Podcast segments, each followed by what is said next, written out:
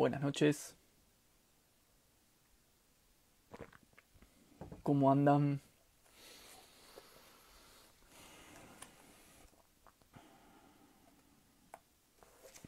¿Cómo andan? ¿Cómo andan? Buenas noches. Hola, hola, hola.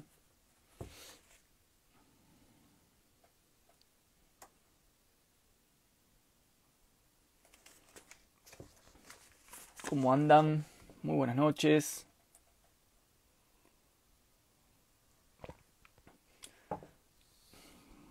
¿Cómo va eso? Bueno, hoy un poquito un poquito tarde. Hemos empezado, estoy con un artículo que me está volviendo un poco loco, así que se me hizo un poco tarde, pero bueno, no perdemos el, el rito de encontrarnos un rato los domingos a la noche y charlar un poco de cosas eh, que vamos a llamar de aquí en adelante filosofía. ¿Cómo andan? Saludos desde Rosario, dice Loli. Juanguita dice café. No, es un té de hierbas eh, horripilante, pero me lo recomendaron como que es muy eh, depurador de un montón de cosas. Nada, yo qué sé, yo lo tomo. Si hace algo bien, y si no, también. Pero zafa, zafa bastante. Mm. Aparte estoy queriendo reducir un poco el, el, consumo de vino en los vivos. ya parecía un poco fisura. Buenas noches, acá saludan desde San Diego, desde Uruguay. Quizás llegue tarde. No, eh, vamos a poner el horario de comienzo. Así los que se van sumando saben a qué hora empezamos. Y como ya sabemos hacer también, vamos a poner nuestro tema que pensé como corresponde con base en los debates de la semana. Saludos desde Ecuador también acá, desde Uruguay, desde Verazatei, CDMX, calculo que debe ser México. Bueno, un abrazo grande también. Bueno, voy a poner el tema que había pensado para hoy con base al debate de la semana. Esperen que voy a poner acá. Que es el tema de la pena de muerte. ¿Sí? Lo hemos puesto ahí en la semana. Ahí está desde Formosa, desde México, desde Buenos Aires. Bueno, muchas gracias por estar, desde Colombia resistiendo. ¿Qué está pasando en Colombia, Martín? Tengo una amiga allá que, que la está pasando mal. ¿Qué, ¿Qué, está sucediendo? La verdad estoy un poco desconectado, me han llegado unos rumores, pero, pero bueno, si nos querés poner ahí un comentario breve, sé que, que está pasando algo, pero no estoy muy interiorizado. Así que se agradece el desarrollo. Acá dice Rogelio, vamos a hablar de Kant con Sade. Sí, podemos hacer un vivo sobre Kant con Sade, no hoy, porque para hoy pensé otra cosa, pero lo podemos hacer la semana que viene o la otra, ¿sí? Bueno, eh, qué bueno que seamos cada vez más eh, y sobre todo qué bueno que seamos de muchos lugares diferentes. A ver, ¿estamos ahí? Ahí se cortó un poquito, pero creo que ahí volvió. Eh, ¿Se corta o, no? ¿O es mi celular? Ahora vamos a... ¿Ustedes lo ven fluido o se corta? Bueno. Avíseme si se corta y lo... lo... Ahí lo vuelvo a armar. Sigue un poco, ¿no? Mm. Ya volvió, acá. Bueno. Ahí dicen, a ver. Sí, se corta un poquito. Bueno, en fin. Ahora creo que ahí volvió. Bueno, el tema de hoy, en principio quería terminar de decir esto, estaba diciendo que es que eh, me pone bastante contento que seamos cada vez más y además, sobre todo de la región latinoamericana, eso me pone muy feliz, que seamos tantos eh, hermanos y hermanas latinoamericanos y latinoamericanas, eh, me, suma un montonazo, honestamente, así que eso lo quería agradecer y me encanta que me digan de dónde, de dónde están escribiendo. Bueno, en principio en la semana se había generado este debate sobre eh, la pena de muerte en virtud de esa noticia eh, que posteé sobre eh, ese, este caso que sucedió hace unos días de, creo que fue en Irán, si no me acuerdo mal la noticia, bueno, de un tipo, unos tipos que los ejecutaron, ¿no? Por violar a una mujer la noticia enfatizaba que era enfrente de su marido, ¿no? Con lo cual hubo mucha gente, yo leí todo, obviamente no comenté porque eran un montón de mensajes, pero leí casi todo. Y hubieron gente hubo gente de la comunidad que identificó muy bien la cuestión de cómo la noticia enfatizaba el asunto de que fuera enfrente de su marido, como si el problema no quedara claro eh, acerca de si era la cuestión de la violación de la mujer o la perspectiva más bien patriarcal de la indignación del varón frente al delito. Así que se armó todo un debate y me pareció interesante poder charlar un toque sobre esto desde la filosofía política, que aparte es mi campo de trabajo, sobre todo, es el campo que me, en el que me especializo. Eh, eso quiere decir que hay temas de filosofía que eh, sé menos y otros que sé más, como todo en la vida, ¿no? Eso, eso está bueno que lo manejemos también. En la filosofía ocurre lo mismo que en cualquier disciplina, que es que hay áreas de especialización. Con lo cual, así como un médico oncólogo sabe más de oncología que, no sé, de pediatría, bueno, una persona que se dedica a filosofía del arte sabe más del arte que de política, alguien que hace filosofía política sabe más de filosofía política que de arte, alguien que hace lingüística se encarga de, bueno, y así sucesivamente.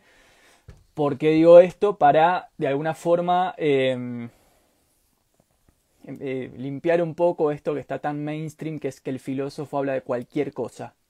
Bueno, no, eso no es así. Cuando vean eso, rápidamente tienen que pensar que es un poco de chamullo. ¿Sí? Eh, digamos, porque no sabemos de todo, ni nunca tenemos cualquier cosa para decir, y además hay campos de especialización. Entonces, en general, si ustedes quieren saber de metafísica, tienen que hablar con alguien especializado en filosofía metafísica, si quieren saber de arte, con alguien de arte, si quieren saber de política, con alguien de política, y así sucesivamente. Y traten de evitar, o estaría bueno, les recomiendo, hagan lo que quieran, pero les recomiendo que traten de evitar esta cosa muy mainstream de eh, el filósofo que habla de cualquier cosa y que tiene un discurso para todo, no importa lo que sea, todo está al alcance del pensador. Bueno, todo eso es a mi gusto berreta, pero bueno, hagan lo que quieran. Yo qué sé. es un consejo para entre todos los consejos que fui dando a lo largo de estos dos años de, comunicación, para que ustedes tengan un acercamiento a la filosofía que desde mi punto de vista sea más redituable, más jugoso, más honesto y menos expuesto a las redes, menos expuesto a la vulnerabilidad de las redes, ¿sí? Eh, bueno, unos problemas de conexión. Sí. Ahí se corta un poco. Bueno. Eh, Sí, se corta un poquito. Bueno, vamos a tratar de aguantarla y si no, nada. Lo haremos mañana. En principio, acá dice, sofista no es filósofo, dice eh, All Day. Después acá dicen sí a la filosofía, no a la charlatanería. Eh, acá dice Martín96 como Chulhan que habla de todo y nada. Eh, bueno, exacto. Mucho chanta dando vuelta, ¿eh? Bueno. y aparte me molesta mucho que esto también es del chanta, ¿eh? Del chanta que hace comunicación. Que el chanta que hace comunicación eh, filosófica, claro, ¿qué le pasa a ese chanta? Quiere tener más seguidores. ¿Sí? Lo cual me parece como medio patético, porque de hecho yo desde el primer día de este proyecto digo que acá en charlas de filosofía no hay ni seguidores, somos una comunidad y yo me interactúo así, como una comunidad, ¿no? O sea, un grupo. De hecho, me putean, a veces nos puteamos, después intercambiamos, y eso, eso es una comunidad. O sea, eso es filosófico para mí. O sea, yo considero que el disenso y, un poco de pugilato es parte de la comunidad. Aunque a veces me ha costado que sí, alguno se vaya, deje de seguir la página, yo qué sé, no sé. Pasó, me pasó. Eh, pero no me importa, prefiero que se queden aquellos que, realmente, digamos, eh, van solidificando el vínculo, incluso aunque haya disenso. Pero hay otros comunicadores que con tal de, tener como seguidores, tratan de ser políticamente correctos. ¿Sí? Tratan de ser políticamente correctos. Entonces, ¿en qué consiste ser políticamente correcto en nuestra época? Que es prácticamente en no decir nada. ¿Vieron que en nuestra época ser políticamente correcto es prácticamente callarte la boca? O sea, pues decís cualquier cosa y ya estás ofendiendo, eh, estás generando heridas, estás lastimando a alguien. Bueno. Entonces, claro, estos comunicadores quieren ser políticamente correctos. Entonces, ¿qué significa ser políticamente correcto? Bueno, significa un discurso eh, em, pluralista, eh, de la tolerancia, de un discurso soft, suave, muy enjuagado, muy flexible, que no toma partido, que trata de ser objetivo, un discurso liberal, básicamente. Bueno, como ya nos conocemos, los que estamos acá, ya saben que yo no soy así. Yo creo que la filosofía sí construye verdades objetivas, sí construye certezas, toma partido, eh, digamos, es pluralista hasta un punto. Yo creo que lo democrático se impone sobre la libertad de expresión. Entonces, creo que hay cosas que hay que censurar, creo que hay otras cosas que no. Yo qué sé. Pero siempre me presenté de esta forma, nunca me presenté de otra. Digamos, yo. Eh, y bueno, eso incluso hasta me ha costado que gente se vaya. Pero prefiero ser honesto y prefiero presentarme desde este lugar y hacer algo que considero genuino. Pero hay como mucho chanta de este discurso de la filosofía como tranqui, no, la filosofía es el eterno preguntar, es la constante, no estar seguro, no, la filosofía es que no hay verdades, todo es un punto de vista. Bueno, yo ni entro en eso. Se corta un poquito, se corta un poquito. Cuando ven eso, eh, claro, búsqueda, dice. eh, Claro, búsqueda, ¿no? Sí, la, eh, y que no, el, el, sujeto subjetivado en un lenguaje no dice nada. En realidad todos son. Bueno, en fin. A lo que voy con esto es que em, me parece que esas son visiones que lo que buscan es de alguna forma neutralizar la filosofía. O sea, neutralizar su capacidad de definición, su capacidad de investigación, su capacidad de decisión, su capacidad de definir, su capacidad de decir me parece que en, última instancia, por ser políticamente correctos, lo que buscan estos medio chantas, creo yo, a veces mi, mi juicio nomás, es eh, enjuagar la filosofía, ¿no? O sea, entibiarla, ponerla como en un frasquito y que sea más un ornamento de un discurso políticamente soft, donde somos todos amigos, donde no hay malos ni buenos, donde todo es relativo. Y yo creo que no es esa la filosofía, de hecho nunca fue eso en general, más después del siglo XIX, antes del siglo XIX, perdón, no, no era eso.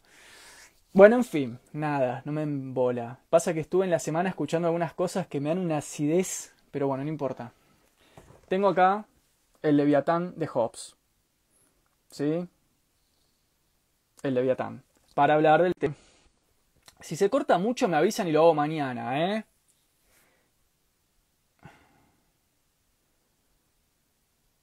Bien.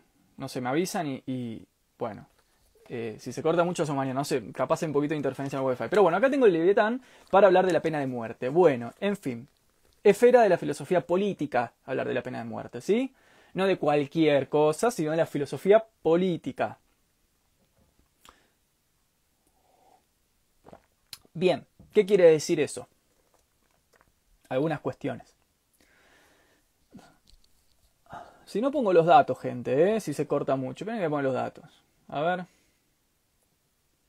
Esperen que pongo los datos. O se entiende. Claro, ¿pongo datos o se entiende? ¿Sigo con, con Wi-Fi? Me, avisan, ¿eh? No, no tengo problema.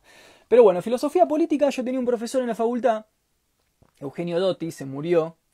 Eh, uno, uno, de los pensadores más importantes eh, del hegelianismo moderno y eh, del de el schmittianismo moderno, ¿no? Un gran, gran, uno de los hegelianos más importantes. Bien, Dotti decía que la filosofía política tenía una diferencia fundamental con la politología. ¿Sí? Tenía una diferencia fundamental. No es lo mismo ciencias políticas o politología que filosofía política. Hay una diferencia. Eh, esta diferencia es que la filosofía política justamente va a los fundamentos de la política, en un sentido amplio. ¿Bien? Es decir, mientras que la politología o la ciencia política tiende a tener una mirada más bien eh, del modelo, eh, la filosofía política busca el fundamento, busca los principios del pensamiento político. Esa sería la diferencia. filosofía política, principios del poder, principios del Estado, principios de la ley, incluso los principios metafísicos. ¿sí? Ustedes saben que prácticamente el 99% de nuestro discurso político es un discurso metafísico. Digamos, eso hay que saberlo de entrada. Incluso cuando somos ateos, materialistas, eh, lo que sea. Esperen que me pongan los datos. Esperen que me pongan los datos. Me cansé. Ahí va, ahí va. Ahí estamos, me parece, ¿no? Bueno. Creo que ahí va mejor. Em, decíamos, la filosofía política tiene esta pretensión de encontrar los principios y los fundamentos de la política. ¿Sí? A diferencia de las ciencias políticas o la politología, que tiende a tener más bien una visión de modelo, una visión abstracta, como se dice en filosofía, ¿no? Eh, los hegelianos, sobre todo después de la tradición marxista, eh, empezaron a hablar del, del, positivismo político como política abstracta, en un sentido abstracto. Por ejemplo, porque le faltaba una noción profunda de sujeto. ¿Sí? Digo, esto en el marco de discutir eh, la pena de muerte, que es lo que generó el debate en la semana. Entonces, claro, como una, una cuestión de sujeto ausente. Claro, en general, dentro de la filosofía política, eh, hay un área que es la antropología filosófico-política, o sea, quién es el sujeto, o sea, los estudios filosóficos en torno a quién es el sujeto de la política. ¿Bien? Que son más profundos y alcanzan niveles subterráneos más profundos que eh, la noción de sujeto en un sentido abstracto, como la maneja en general la politología positivista. Por ejemplo, el sujeto liberal en abstracto, o el sujeto comunitarista, o el ciudadano. Por ejemplo, no hay noción más abstracta, es decir, menos decidora que la noción de ciudadano. ¿Qué es un ciudadano? No sé, es como un modelo de persona que uno después sale a la calle y no tiene nada que ver con lo que te pasa en la calle. Bueno, esas diferencias hacen que una cosa sean las ciencias políticas y otra cosa es la filosofía política. La filosofía va a los principios del Estado, a los principios de la ley, a los principios del sujeto, a los principios de las leyes, a los principios de las penas y los castigos, es decir, a la metafísica de la política, que es la posta. De hecho, si ustedes miran los debates en la televisión, en las redes, en el mainstream, todas estas tribus de gente que se matan entre sí a ver quién es más progresista, menos progresista, más marxista, menos marxista, más nacionalista, menos nacionalista. Vieron que a la gente le gusta como ponerse en esos segmentos y asesinarse mutuamente mientras que el poder se caga de risa, obviamente, ¿no? De nosotros. Bueno, todo eso se lo estudia a partir de los principios metafísicos de la filosofía política. ¿Qué queremos decir con principios metafísicos? Y, por ejemplo, cuando decimos, no sé, supongamos que fuéramos eh, nacionalistas, ¿sí? Y decimos, el pueblo, el pueblo es una noción metafísica. O sea, es una noción que tiene que ver con un concepto del ser de lo nacional, del ser de lo patriótico, del ser del pueblo, de la relación con un ser estatal, con un líder. Son concepciones románticas del siglo XIX que están ancladas en una visión del ser. ¿Sí? Entonces son metafísicas. ¿sí? Uno no sale a la calle ¿no? y agarra 10 kilos de pueblo y los mete en la mochila y se los lleva. No es algo empírico, no es una cosa el pueblo. ¿sí? Em, ahora, si fuéramos libertarios, por ejemplo, y decimos el individuo, también es una noción metafísica, porque el individuo es una abstracción de la persona. O sea, no es, digamos, otra vez, ¿no? el individuo que el liberalismo lo plantea como esta subjetividad autónoma, neutral, racional, que se construye su propio camino, bueno, todo eso es una abstracción, son abstracciones. Pero todo lo que es abstracción es metafísica, en algún punto.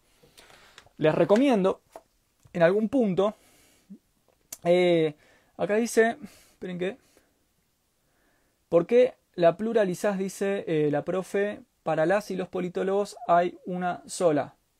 No entendí. No sé, profe, si lo querés corregir. No, te entendí la, el comentario. Em, entonces, la separación que estoy haciendo acá es entre filosofía política y ciencias políticas. Esa es la separación que estoy haciendo. Que no es lo mismo. Entonces, por ejemplo, las reflexiones sobre la metafísica del Estado, o la relación entre moral y Estado, entre las leyes y la moral, entre las leyes y el Estado, entre las leyes y la teoría del ser de la ley. Bueno, todas esas cosas son más de la filosofía política.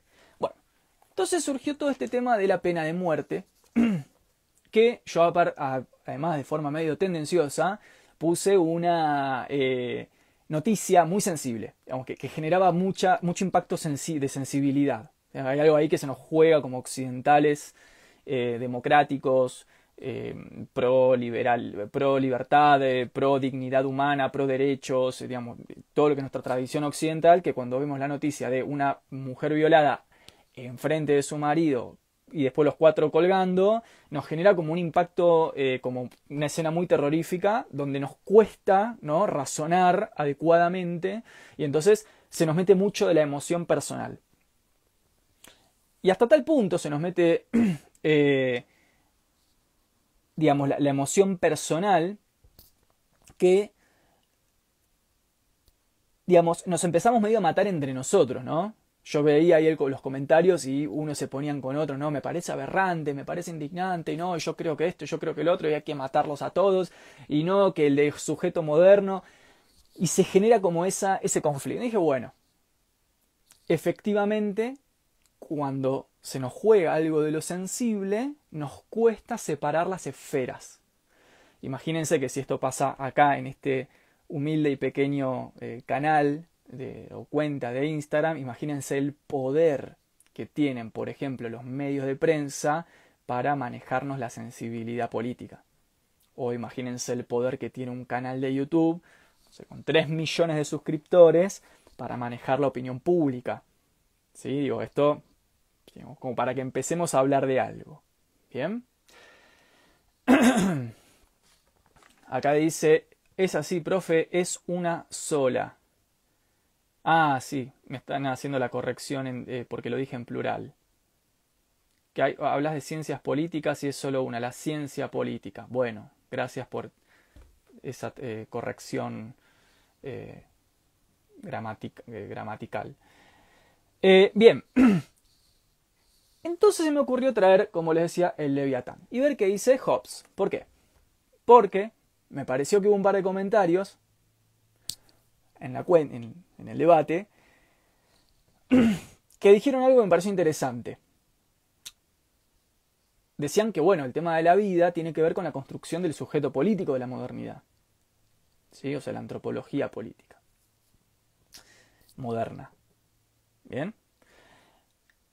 Y cuando hablamos de la pena de muerte, o cuando hablamos del aborto, o cuando hablamos de pena capital, eutanasia, estas cosas que nos tocan mucho la sensibilidad, tenemos que separar, porque digamos, está bien, hacemos el abordaje de la filosofía política, pero a la vez hay esferas, la esfera de la moral, la esfera de lo político, como dice Claude Lefort, la esfera jurisprudencial del tema, la esfera normativa, la esfera estética. Digo, esto de colgar a los cuatro tipos adelante de todos para que haya una cuestión con la visión, con la visión, con la mirada, que penetra e interviene los cuerpos, y entonces el Estado muestra la capacidad disciplinadora que tiene frente a la mirada, es una dimensión incluso estética del problema. ¿Sí? Como siempre recomiendo, lean a Jacques Rancière. Jacques Rancière es un pensador contemporáneo que se encarga de mostrar la relación directa que hay entre el sentido político y el sentido del gusto. ¿Bien? Digo, entonces, hay varias esferas. Entonces, ¿cómo pensar la muerte, ¿no? la pena de muerte, o la eutanasia, o el aborto, o estos temas que nos tocan, que son muy sensibles, en relación a estas múltiples esferas dentro del campo de la filosofía política? Bueno, entonces, traje el Leviatán, un libro clásico de la filosofía política, un clásico de estos que son imperecederos porque siguen dando de qué hablar, que me parece que tensiona muy bien justamente con esto que pusieron en, el debate, en, el en, feed de la cuenta cuando publiqué la noticia, que era, bueno, el tema de la dignidad de la vida como un elemento necesario del sujeto moderno. Algo que todos aceptamos. ¿Sí? O sea, la vida es irrenunciable. ¿Bien? Hasta ahí estamos de acuerdo, que estamos todos supuestamente, ¿no? Hay un consenso, un consensus, un sentido común eh, aceptado, según el cual entendemos que la vida es un valor metafísico que forma una parte fundamental de la antropología política moderna. Metafísico, eso de entrada. ¿Cómo metafísico, Nahuel? ¿Qué querés decir con esto? Claro, quiero decir que hasta el siglo XVII, en su transición al XVIII, la idea de que la vida era un valor inalienable del ser humano no era así, o sea, no estaba considerado así. Es decir, ¿cuándo se va a construir por primera vez la, o se va a empezar a elaborar este discurso metafísico, porque es una elaboración discursiva, conceptual, de que la vida es una componente inalienable de la vida humana? Bueno, en la modernidad sobre todo en la modernidad del 16 al 17. ¿Sí? Hobbes, Locke, Rousseau, Kant, contractualismo. ¿Sí? El contractualismo burgués europeo es el que consolida la idea de que la vida es algo irrenunciable, inalienable, insustituible y que forma parte de lo que se va a entender posteriormente como la dignidad humana. ¿Sí? La noción de dignidad, que es un interesante cruce entre la esfera axiológica y la esfera antropológica. ¿no? La dignidad es un concepto que entrecruza entre moral y política. Es un elemento ahí de transición entre estas dimensiones. ¿sí? Em, bueno. De todos los pensadores, ¿por qué, ¿por qué lo elegí a Hobbes? O sea, ¿por qué elegí el Leviatán? Para hablar de los cuatro violadores que colgaron por haber violado a la mujer y como decía la noticia enfatizando de forma sospechosa en frente de su marido, ¿no? Como si se quisiera exacerbar la cuestión del vínculo marital. Bueno, ¿por qué Hobbes, de todos los contractualistas, es el que defiende la vida por antonomasia? O sea, es el que dice que el Estado existe para proteger la vida de los súbditos. Esa es la palabra que usa Hobbes, súbditos.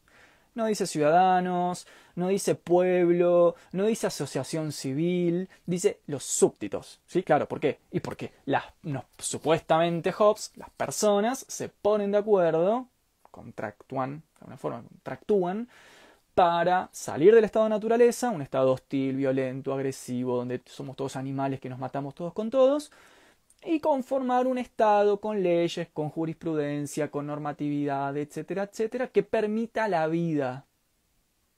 Bien.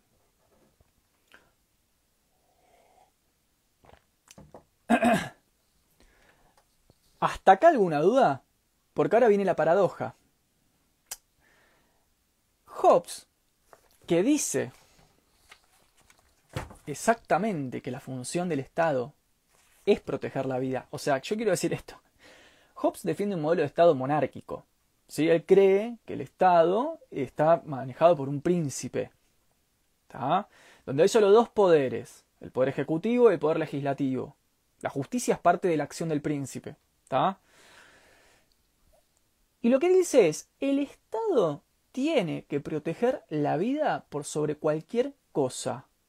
O sea, prácticamente al príncipe no se lo puede sacar del poder una vez que está constituido, es el soberano, toma decisiones unilaterales porque a la, gente le dio ese poder, por eso son súbditos, porque entregan lo que Hobbes va a llamar el derecho natural, le entregamos a ese príncipe el derecho de protegernos a nosotros mediante la ley y la autoridad, pero con la condición de que cuide la vida. Claro, entonces el problema de la pena de muerte en Hobbes es un problema. Es un problema filosófico. O sea, ok, eh, digamos, si sos, o sea, cómo fundamentar la muerte. Si sos el príncipe, el Estado, protector de la vida, ¿qué pasa con la pena de muerte? ¿Cuáles son las penas? Bueno, entonces dice Hobbes. Tiene un capítulo, lo tengo acá, abierto, eh, que es el capítulo, ya les voy a decir, donde habla de los delitos. ¿Sí? El delito.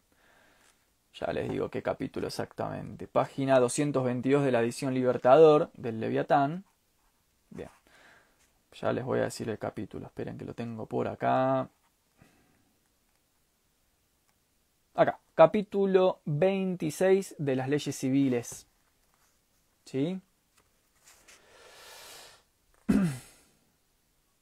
Bien. Dentro de ese capítulo tiene un apartado que se llama Acá pregunta Juan, príncipe o monarca. No, en realidad lo define como príncipe. El que va a hablar de monarca es Hegel, pero Hobbes todavía lo define como príncipe. Igual es un príncipe con poder monárquico en algún punto. Eh, dice lo siguiente. ¿Está? Habla de los eximientes y los agravantes. Dentro de los agravantes del delito, acá hablar del delito, dice lo siguiente. Eh, comparación entre crímenes contra personas privadas. De los hechos contra la ley, efectuados contra particulares, por ejemplo la violación de esta, de esta mujer, el delito mayor es aquel en que el daño resulta más sensible, a juicio del común de los hombres. Por consiguiente, cita Hobbes, matar en contra de la ley perdón, matar en contra de la, de la ley es un delito mayor que cualquier otro daño. Matar con tormento es mayor que matar simplemente. La mutilación de un miembro es mayor, como delito, que el despojo de los bienes de un hombre. Despojar a un hombre de sus bienes por terror a la muerte o a ser herido es delito mayor que la sustracción clandestina. La violación de la castidad por la fuerza mayor que, atentis a esto que dice acá, que la violación de la castidad por la seducción. Eso no lo entendí. Dice eso, raro. Lo vuelvo a. La violación de la castidad por la fuerza mayor que la violación por la seducción. O sea, como que la violación, en un sentido de la aplicación de la fuerza, es peor que, por ejemplo, lo que hoy llamaríamos el estupro o el abuso de menores, ¿no? Incluso aunque hay consentimiento. O sea, un mayor que abuso menor, incluso aunque hay consentimiento, para Hobbes es, menos peor que cuando es una violación directamente, como la nota que compartí en el Instagram con el uso de la fuerza. Y aclaro, abajo aclara Hobbes, acá, ¿sí? Y sobre todo de una mujer casada, dice Hobbes. Esto es peor que el de una soltera. Bueno, atentis, esto encaja con lo que dice la nota una mujer fue violada frente a su marido, como si de alguna forma se estuviera reforzando esta lógica jovesiana de que eso es peor por una cuestión de sensibilidad, dice acá Hobbes, acá cuando dice resulta, encima fíjense la palabra que usa, ¿no? Dice resulta más sensible, la cuestión de sensibilidad. Y en esta época, por supuesto que si era patriarcal o machista, todo eso no, era una discusión, ¿sí? Acá no, la consideración de la variable para nada poco lúcida de que quizás la nota que yo publiqué estaba enfatizando una mirada eh, o una perspectiva patriarcal en la medida de que se hacía peor el horror del crimen porque era frente al marido, en Hobbes no tiene ningún sentido porque en realidad Hobbes no está haciendo una distinción de géneros. Entonces, la violación de la castidad es peor por la fuerza que por la seducción y de una mujer casada es peor que el de una soltera.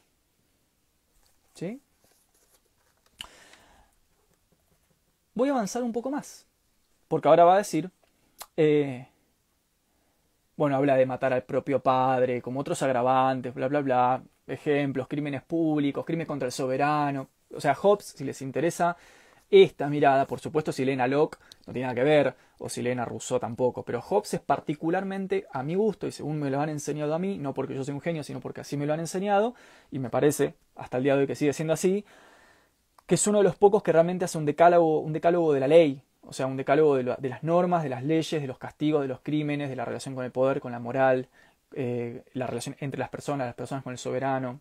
¿sí? Y me parece muy interesante que siendo un autor sajón, pro monarquía, va, pro absolutismo más que monarquía, ¿no? Pro absolutismo, me parece interesante que hable de la sensibilidad y del problema de la muerte. De hecho, si ustedes leen el Leviatán, casi el tema de la muerte no aparece. No aparece. Es un defensor del Estado en el sentido que el Estado garantice la vida. Bien. En el capítulo 28, cuando habla de las penas y las recompensas, va a hablar ahora de lo siguiente. Fíjense el argumento que él da, y ahora lo vamos a debatir, ¿eh? para justificar que el Estado, frente a cualquiera de estos delitos que mencionamos recién, que son como agravantes, como realmente potentes, tiene el derecho a hacer lo que considere. Es decir, el Estado, en la medida que es absoluto, porque ese absoluto fue dado por el pueblo, entre comillas, digamos, en el estado de naturaleza, por las personas, para que el Estado se haga cargo de la autoridad, va a decir Hobbes, bueno, ahora toma la decisión que considera. ¿Sí? Eh, acá, esperen que hay varios comentarios. ah, bueno, dice que no muestra el texto por el tema de que hay mucho reflejo. Em, acá dice Germán, el error tal vez es entender a la vida como un absoluto, pensando que ésta no puede entrar en tensión o conflicto con otros derechos. Son modelos, son modelos. Si les, eh, por supuesto que la vida es un derecho que tiene... A ver, Hobbes no habla del derecho a la vida, ¿no? es un discurso muy liberal, él no es un liberal. Él habla más bien de una exigencia, ¿sí? De que el Estado tiene ahora la exigencia de cumplir con el contrato, con el pacto, más que el contrato, el pacto que hacen las personas en el estado de naturaleza, ¿sí? Eh, a ver, ¿qué más? Acá Hobbes en mi edición habla más del soberano. Sí, soberano, está muy bien también. Eh, acá dice, debe proteger la vida acabando con la vida, dice Martín, pero entonces hay una visión utilitaria de fondo. Por ejemplo, Becaria se opone a la pena de muerte salvo que atente contra... No, pero esperen, porque todavía no sabemos lo que dice Hobbes. ¿Está? No dice que hay que proteger la vida acabando con la vida. Nunca dice eso Hobbes. Eh, así que, em, bueno, banquemos un toque a ver qué dice. Bueno, entonces dice lo siguiente, de las penas y de las recompensas. Primero define una pena. Dice, bueno, definición. Una cosa, cuando leen a Hobbes, Hobbes es un pensador que está haciendo una axiomática. Él cree, a la manera de lo que hace Descartes, cuando fundamenta eh, el método de la razón, cree Hobbes que lo que él está haciendo es una axiomática de la normatividad eh, en relación con lo jurisprudencial, con los fundamentos del poder, con las leyes y los derechos cívicos. O sea, él cree que está como deduciendo reglas. ¿Está? Por eso, si ustedes leen el, Leviatán, van a ver que dice principio 1, definición, y abajo, consecuencias. Después dice definición 2, consecuencias. ¿sí? O sea, él cree que está haciendo una axiomática del poder. Lo mismo que va a hacer Spinoza con la moral, lo que va a hacer Descartes con el cogito o el método. ¿Por qué? ¿Por qué pasa esto? ¿Por qué hay una axiomatización? Bueno, gente, pues ilustración.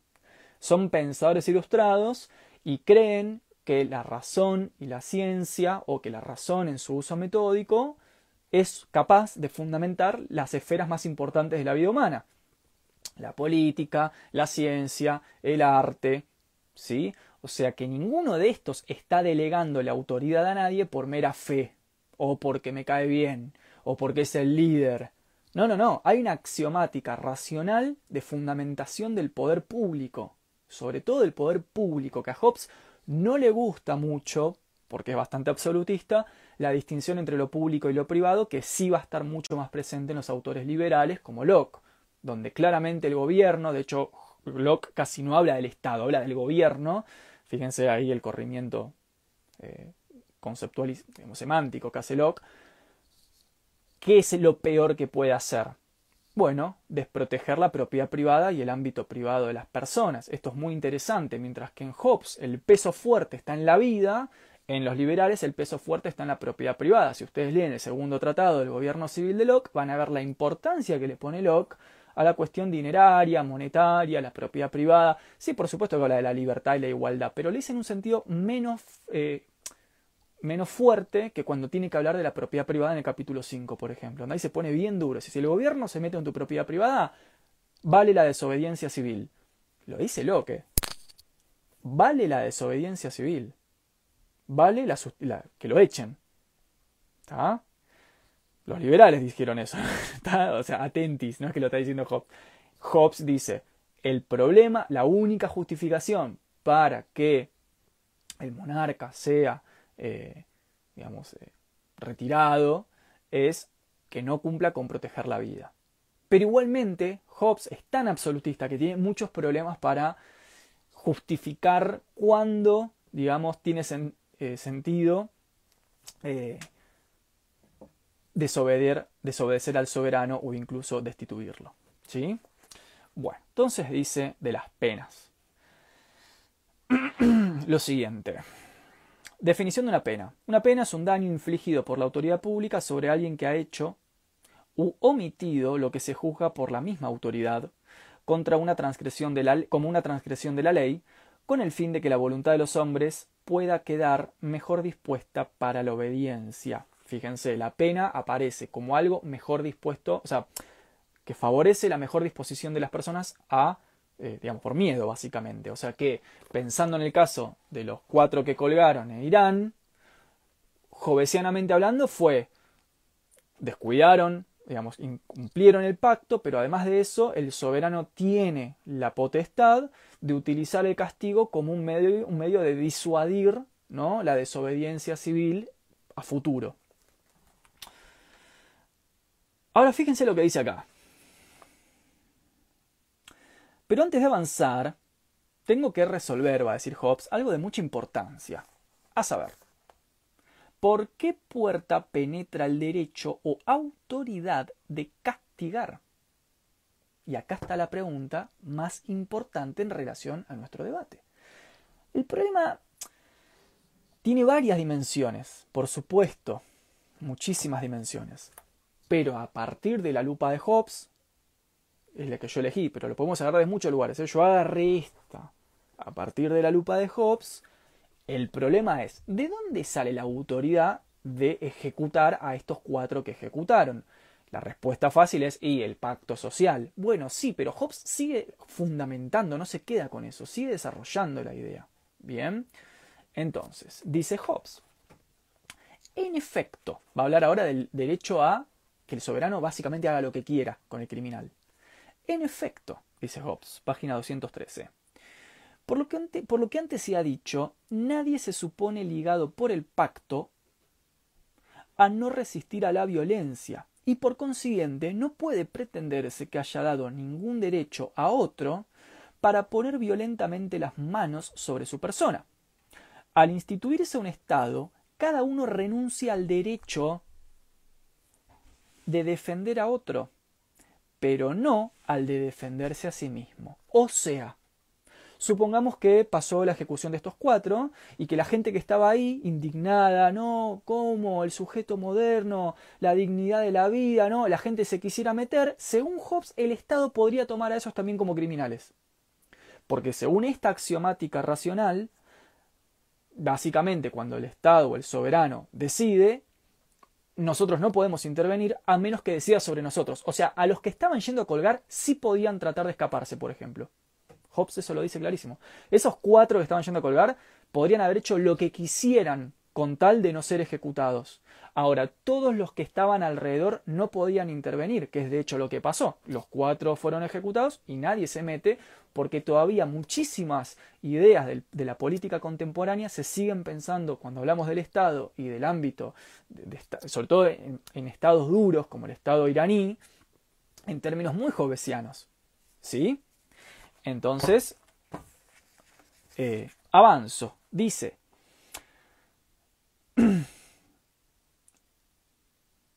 Él mismo se obliga a asistir a quien tiene la soberanía cuando castiga a los demás, pero no cuando le castiga a él mismo. Pactar esa asistencia al soberano para que éste castigue a otro, a menos que quien pacta tenga un derecho a hacerlo él mismo, no es darle un derecho a castigar. Atentis. Es manifiesto, por consiguiente, que el derecho que el Estado, es decir, aquel o aquellos que lo representan, tiene para castigar, no está fundado en ninguna concesión o donación de los súbditos. Muy interesante esto. ¿Cómo que el Estado tiene un derecho a castigar y que ese derecho no se funda en los súbditos que pactaron la fundación del Estado? O sea, acá Hobbes está eliminando toda posibilidad de que la esfera civil intervenga, digamos, patalee, reproche sobre las decisiones de, eh, punitivas del Estado. Vuelvo a leer, ¿eh? es manifiesto que el derecho que el Estado tiene para castigar no está fundado en ninguna concesión o donación de los súbditos. Pero ya he mostrado anteriormente que antes de la institución del Estado, cada hombre tiene un derecho a todas las cosas, estado de naturaleza, y a hacer lo que considera necesario para su propia conservación, sojuzgando, dañando o matando a cualquier otro hombre para poder lograrlo. En esto estriba el fundamento del derecho de castigar que es ejercicio en cada Estado. En efecto, los súbditos, atentis ahora, ¿eh? Los súbditos no dan al soberano este derecho, sino que solamente al despojarse de los suyos, o sea, cuando los, nosotros le entregamos nuestro ejercicio de, la fuerza en el estado de naturaleza al, al soberano, porque en eso consiste el pacto social, en que las personas le entregan la capacidad de autodefensa animalesca que tenemos en el estado de naturaleza al sistema de autoridad del Estado, al despojarnos entonces del derecho natural, no del derecho civil, en estos pensadores hay que distinguir derecho natural de derecho civil, le robustecen al soberano para que use su derecho propio porque ahora el soberano tiene ese derecho natural, como le parezca adecuado para la conservación de todas las personas. Así que no fue un derecho dado, sino dejado a él, y a él solamente, y con excepción de los límites que le han sido puestos por la ley natural. Claro, el soberano no te puede matar a vos, eso es lo que está diciendo Hobbes. No puede venir y matarte porque sí. Hay límites para la ley natural, aunque el soberano está ejerciendo esa ley natural en nombre de la ley de la ley civil, y con excepción de los límites que le han sido puestos por la ley natural, tan enteramente como en la condición de mera naturaleza y de guerra de cada uno contra su vecino. Bien, fin de cita. Entonces, ¿qué es lo que dice Hobbes? Dice, ok, en realidad, cuando ejecutaron a estos cuatro tipos, no tiene que ver con una cuestión. Digo, ¿por qué, ¿por qué elegí a Hobbes? Porque Hobbes nos saca de este lugar moralista que es el que con el que evaluamos estas cuestiones. ¿Sí?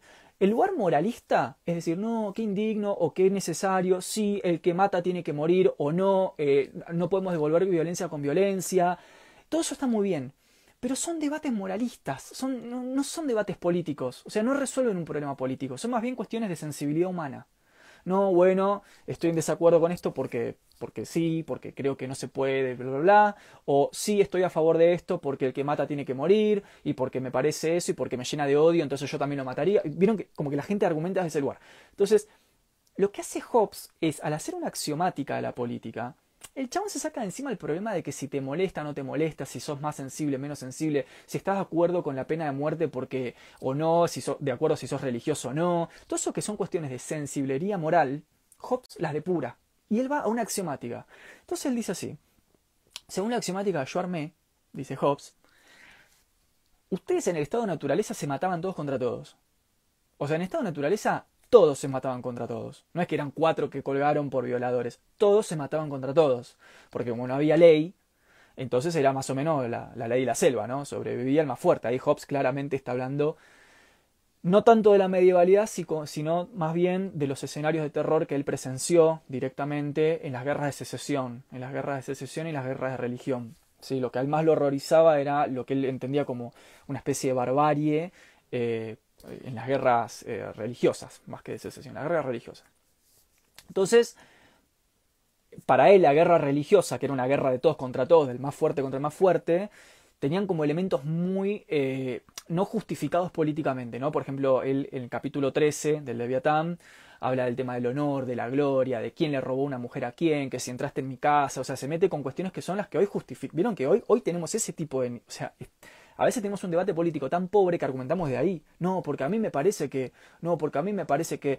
Entonces, no, los Hobbes dicen, ok, ustedes quisieron salir de ese caos, dice Hobbes, y le, parte de salir de ese caos, del estado natural, fue concederle al soberano, ¿sí? Ese derecho natural que encarna en el soberano y ustedes se lo despojan. Bien, Ustedes se despojaron de eso. Como ustedes se despojaron y el soberano no tiene a quién rendirle cuentas, ese derecho natural, mientras que a vos no te afecte, digamos, acá es la última parte ¿no? en la que él dice, mientras que no te venga a matar a vos injustamente, entre comillas, ese soberano no es que tiene ese derecho porque vos se lo diste. El soberano tiene ese derecho más bien, acá voy a hacer una terminología medio de la filosofía más técnica, pero negativamente, no positivamente. ¿Sí? O sea, lo tiene más bien por, eh, por una especie de, de, de entrega de los súbditos más que porque él lo encarna en sí mismo. Es una especie de negatividad. Entonces, él no tiene por qué, una vez que vos entregaste y tu pacto fue que vos entregaste eso, él no tiene por qué dar cuenta después. Esto es lo que a nosotros nos cuesta un montón. ¿Por qué? Porque nosotros tenemos en el medio, entre Hobbes y nosotros, la cultura democrática, o sea, una cultura de la participación pública, donde estamos muy acostumbrados a pensar que nuestra participación constante en la esfera de lo político es una condición sine qua non de la normatividad y de la legalidad y sobre todo de la legitimidad. Bien, son dos cosas diferentes, la legalidad y la legitimidad. Bien, entonces, claro, cuando pasa algo que nos toca a lo sensible, aborto, eutanasia, pena de muerte, violación, cosas tremendas, etc. Nos mete, o sea, hay dos grandes, eh, dos grandes eh, como bordes que nos ensucian mucho la reflexión. Uno es el, borde de la sensibilidad humana, o sea, que opinamos políticamente a partir de nuestra sensibilidad, lo cual no es una opinión política, sino una opinión de sensibilidad. Y el otro borde es que tenemos una cultura democrático-liberal representativa y participativa, que también son cosas diferentes, pero bueno, vamos a hablar de participación por representación, yo no creo en eso, pero hay liberales que sí, bueno, en fin, que hacen que estemos muy acostumbrados a que, no, bueno, yo tengo que opinar porque a mí me parece esto, nos hubieran consultado, ¿sí? Todo eso es una cultura democrática que en esta clase de teoría política no está presente todavía. ¿Está? Entonces tenemos esa cuestión. Ahora ustedes me podrían decir, y ahora voy a las preguntas, porque creo que hay un par de preguntas. Acá dice Javier, por ejemplo, ¿el soberano igualmente debería manejarse dentro del derecho? No, no para esta tradición. De hecho, el que va, está excelente tu comentario, Javi, porque iba a. O sea, me abre la puerta a lo que quería decir ahora. Hobbes va a seguir, va a ser recepcionado en el siglo XX a partir de un autor eh, bastante duro, eh, que hoy diríamos que facho que es, era bastante estaba en una línea muy reaccionaria, muy conservadora, que es Carl Schmitt. Carl Schmitt recepciona el decisionismo jovesiano, esto es que el soberano decide, no tiene que preguntarle a la gente porque ya tiene la autoridad para eso. Y lo recepciona Carl Schmitt, que es un filósofo que hace teología política, eh, un pensador de los años 20, que es un pensador del Estado total y de la autoridad total. Es decir, es un continuador de estas ideas del decisionismo político, donde, ok, estos cuatro, eh, no sé, cometieron este crimen y según nuestro estatuto y nuestra constitución, eh, que fue por todos pactada y por todos acordadas, tienen que morir ejecutados, no le tengo que preguntar a la gente si está de acuerdo o no, voy y lo hago. Decisionismo político. En esa teoría, en esos marcos del decisionismo político, esto que vos decís de que el soberano esté en el ámbito del derecho no es así. De hecho, Carl Schmitt dice exacta y literalmente en el texto Teología Política, el soberano está por fuera y por dentro del derecho. El soberano está por fuera y por dentro del derecho. Los que quisieron meter al soberano dentro del derecho son las tradiciones democrático-liberales. Pero las tradiciones del Estado absoluto o del absolutismo no fueron muy amables con esa clase de pensamientos porque creían que, y esto es bien de la tradición jovesiana que Carl Schmitt va a recuperar, que en realidad lo que importa del Estado soberano es su capacidad de decisión, es decir, el ejecutivo más que el legislativo. Bien, esto Hobbes lo dice y lo retoma Carl Schmitt en los años 20 del siglo, del XX. Es decir, lo que define al Estado es la autoritas. ¿Y la autoritas qué es? Excepción, el estado de excepción, el decisionismo. ¿Está? El Estado es o sea, muestra lo que es en la medida que puede decidir por fuera incluso del derecho. Por eso Carl Schmitt, al igual que Hobbes, retoma las teorías de la guerra justa, por ejemplo. La guerra justa o el digno enemigo. Obviamente esto se va a poner de culo con el liberalismo, ¿no? Por supuesto, el liberalismo va a mirar todo esto y decir, estos son fascistas, reaccionarios, conservadores, etcétera, etcétera. Y está muy bien que los liberales digan eso y posiblemente tengan razón. Pero bueno, son tradiciones diferentes. Entonces, cuando pensamos y, acá quiero cerrar el encuentro, un poco la idea del encuentro de hoy. Cuando pensamos la pena de muerte como occidentales, formados y criados como liberales, con una fuerte cultura democrático participativa y con una historia muy oscura en materia de absolutismo estatal, claro, miramos la noticia que puse en el Instagram y aparte a eso le sumamos sensiblería moral y sensiblería estética y sensiblería de género, sobre todo, y el juicio no es que está mal lo que hacemos, pero se ve como muy mezclado, se nos mezclan todas las esferas.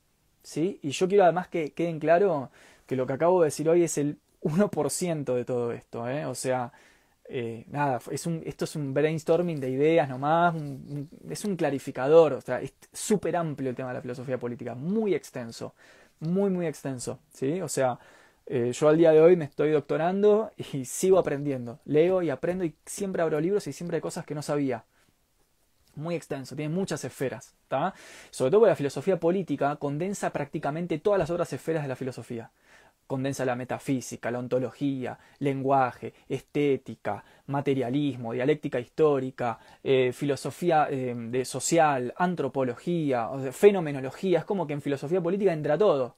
Entonces es realmente muy amplio. Lo que, hoy, lo que trabajamos hoy son un par de ideas nomás como para que, ah, es para, ah, mirá, claro, estoy juzgando desde este lugar muy a priorístico, quizás, ¿no? Debería sacar un poco, ¿está? Quería hacer un comentario final, dos comentarios finales sobre Foucault y sobre Agamben. ¿Está? Foucault y Agamben. Ahora voy a las preguntas. Cierro con esto y voy a las preguntas porque hay un montón.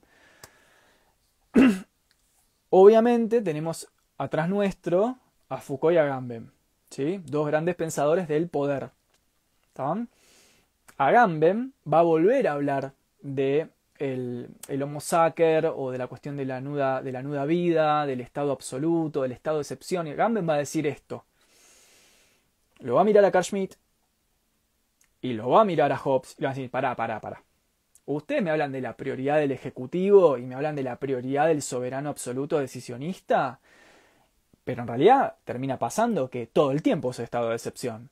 O sea, prácticamente no es que hay una definición clara, hay una demarcación clara entre cuándo es la excepción para que el Estado se pronuncie sin preguntar nada y cuándo es la normalidad. Prácticamente el estado de excepción se convirtió en norma, dice Agamben. Entonces Agamben le va a dirigir una profunda, y eso que Agamben no es para nada progresista, bastante reaccionario en algunas cosas, ¿eh? o, J con Agamben.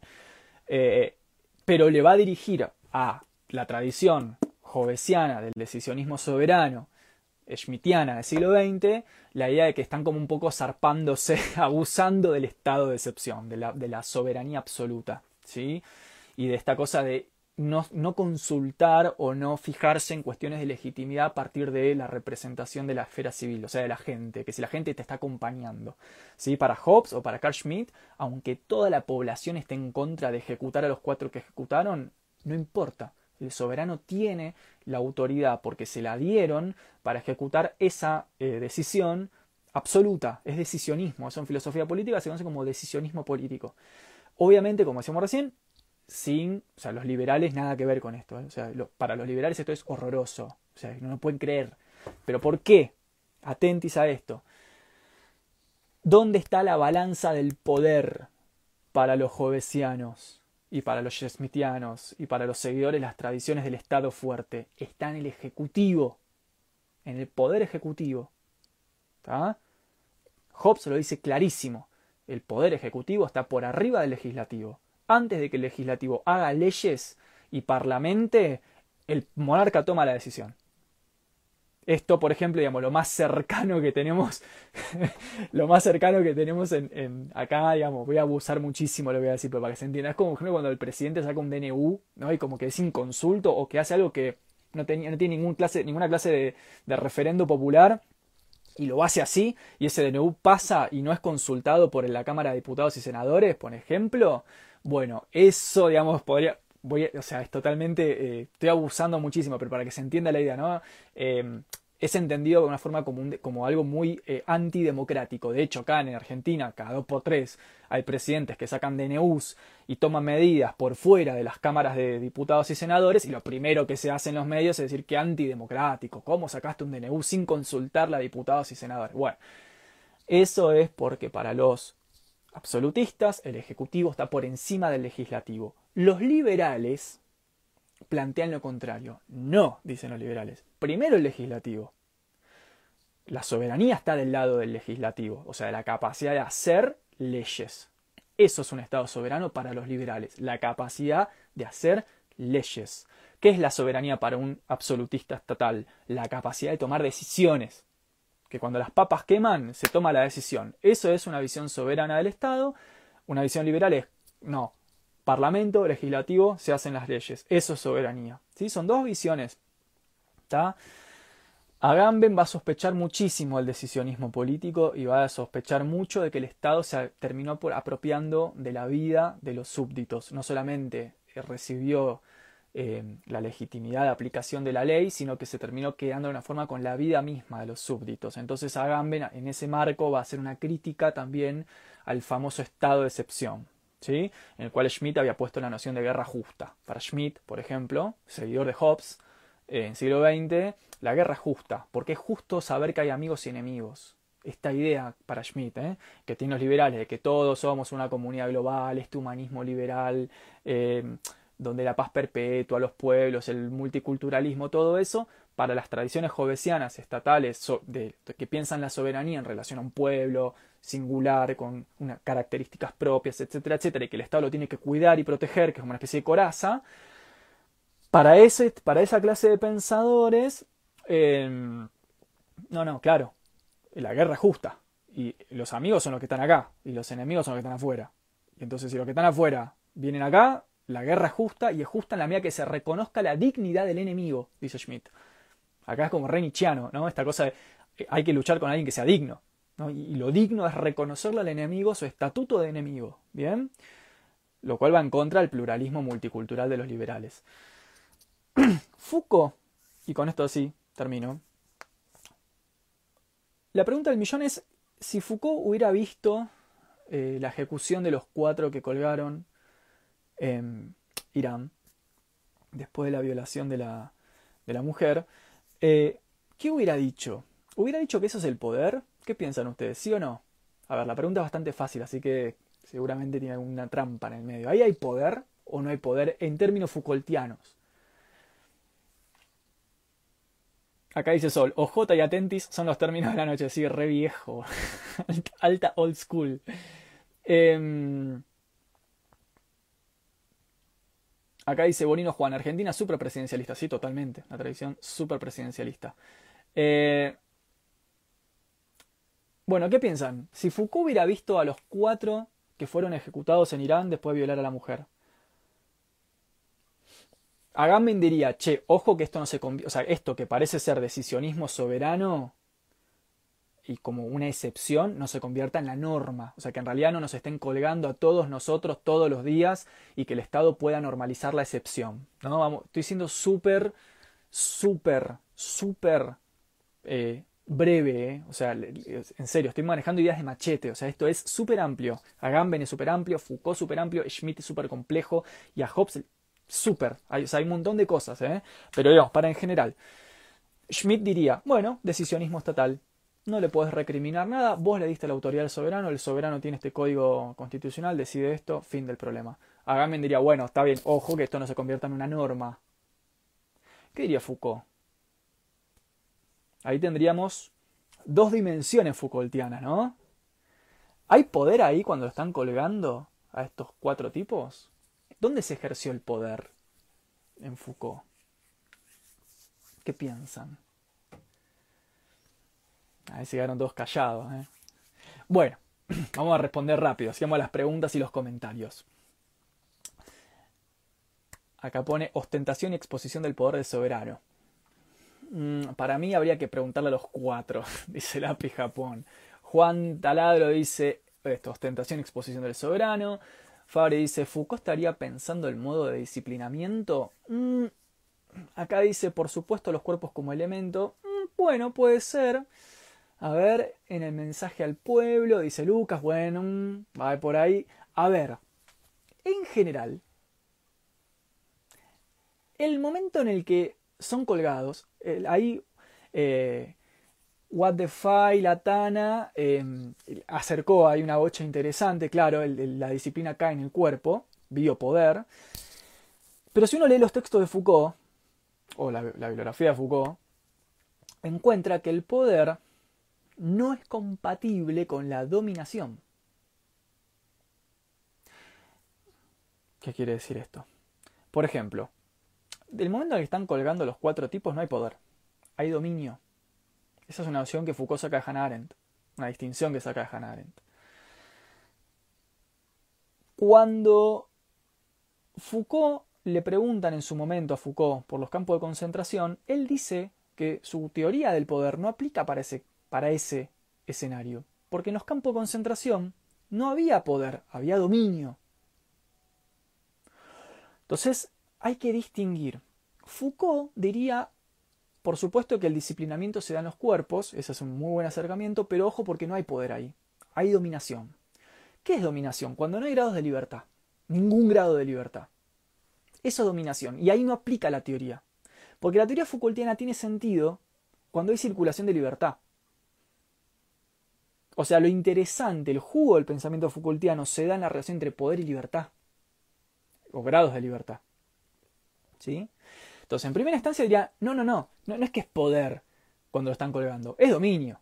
El poder se ejerció, por ejemplo, y ahí sí podríamos meter la óptica Foucaultiana, en la subjetividad construida sobre estos cuatro tipos que los hizo sentir con la autoridad para ir a violar a la mujer. ¿Cómo se construye esa relación entre el varón y la mujer?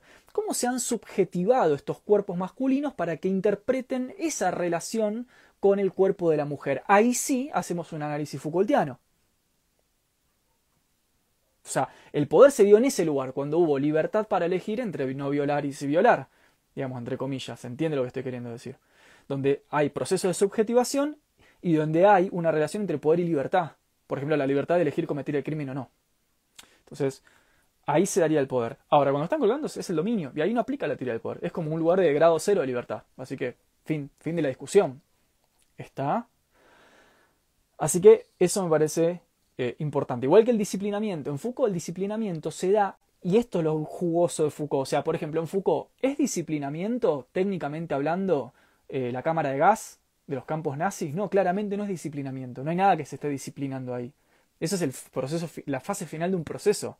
El disciplinamiento se da en la escuela, por ejemplo, cuando los padres eligen libremente mandar a sus hijos a ese lugar. Y en esa relación entre libertad e institución se da la disciplina como proceso de subjetivación libre. En la escuela, cuando vas al psicólogo, yo que sé, o al psiquiatra, o cuando eh, ¿no? Eh, vas eh, al doctor.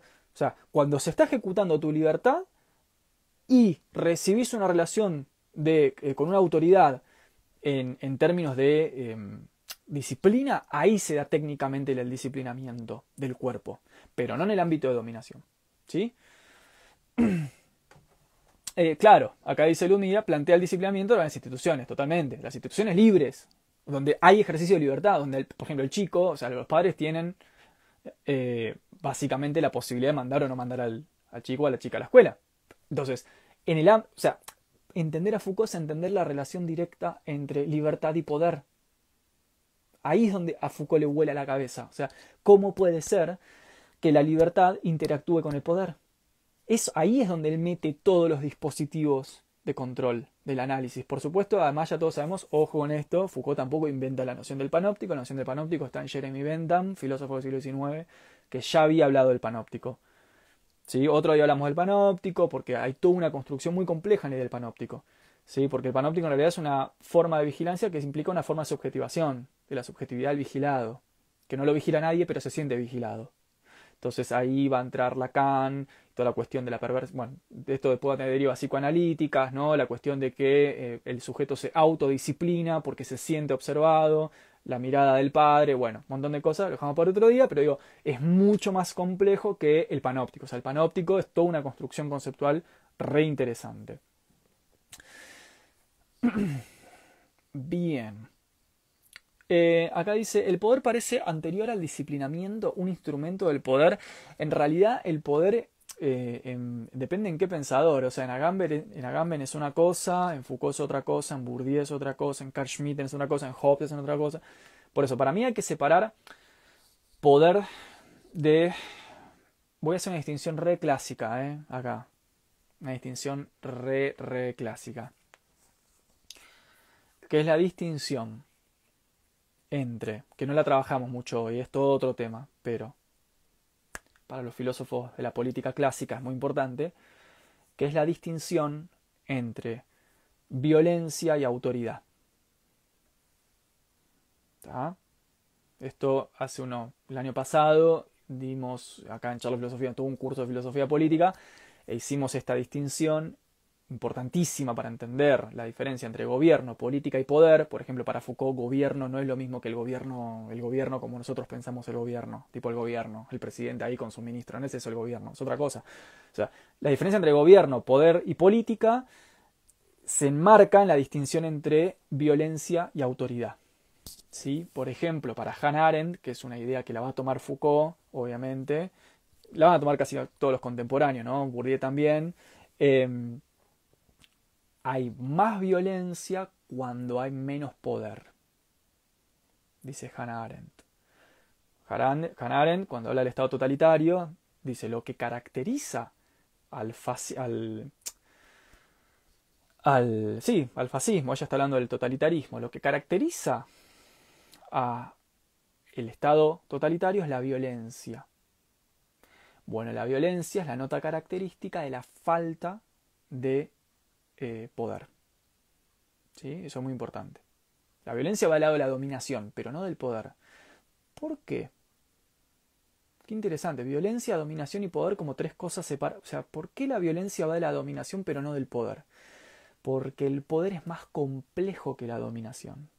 El poder es lo que se da con la con, vamos a decir así, con el consentimiento del dominado. Y ahí es donde entra todo el fucking problema político. ¿Por qué el dominado consiente al dominador? Ese es el problema. Que no es un problema cuando hay dominio puro y crudo. Cuando dice Agamben hay nuda vida, el homo ¿no? no, no hay ese problema. O sea, si me estás torturando, tenés poder sobre mí por la violencia, no pues yo te consienta en lo que estás haciendo. Si me metes en un campo de concentración, si me colgas de una horca, si me fusilás, si me encerrás en una cárcel, como no hay consentimiento, no hay legitimación por parte del dominado o del sujeto de la relación de poder, eh, tanto en su subjetividad corporal como en su subjetividad intelectual, consciente, o sea, en su conciencia espiritual como en su cuerpo, que para Foucault y para los fenomenólogos ya sabemos que subjetividad equivale a cuerpo, eh, entonces no es un problema. Ahora, el problema del millón es otro. Es, ¿qué pasa cuando no te estoy dominando y aún así legitimas mi autoridad? Ahí se da el problema del poder. Y eso no es dominación y no es violencia. De hecho, para Hannah Arendt y para Foucault, cuanto más poder hay, menos violencia. Y cuanto más violencia hay, menos poder. Por ejemplo, los golpes de Estado para estos pensadores son signos del debilitamiento del Estado. Como el Estado se está debilitando, pierde consenso, pierde acompañamiento, pierde representación, saca las armas a la calle. Entonces intimida, va por el lado del dominio, la intimidación, la violencia, el terror. Pero eso no es un problema complejo, eso es la fuerza bruta, eso es Max Weber, ¿no? Hegemonía de la violencia. sí, em, no hegemonía, eh, no me sale la palabra. Eh, monopolio, monopolio de la violencia, ¿está? Definición beberiana del Estado. Ahora, la pregunta del millón no es esa, eso no es difícil, eso bueno, te cago a palos, o sea, sé lo que yo te digo porque te pego. Ahora, la, la pregunta del millón es, ¿cómo puede ser que, por ejemplo, no sé, las clases medias elijan como representantes a las clases burguesas o a las clases aristocráticas, a más, más que clases a los sectores aristocráticos, ¿no? Recordemos que no es la clase, cuando hablamos de aristocracia no podemos hablar de clase aristocrática, ¿no? Eso también ahí lo mete Nussbaum, explica la diferencia entre clase y casta. La, aristocracia es una casta, las clases, la clase media, la clase trabajadora, etc.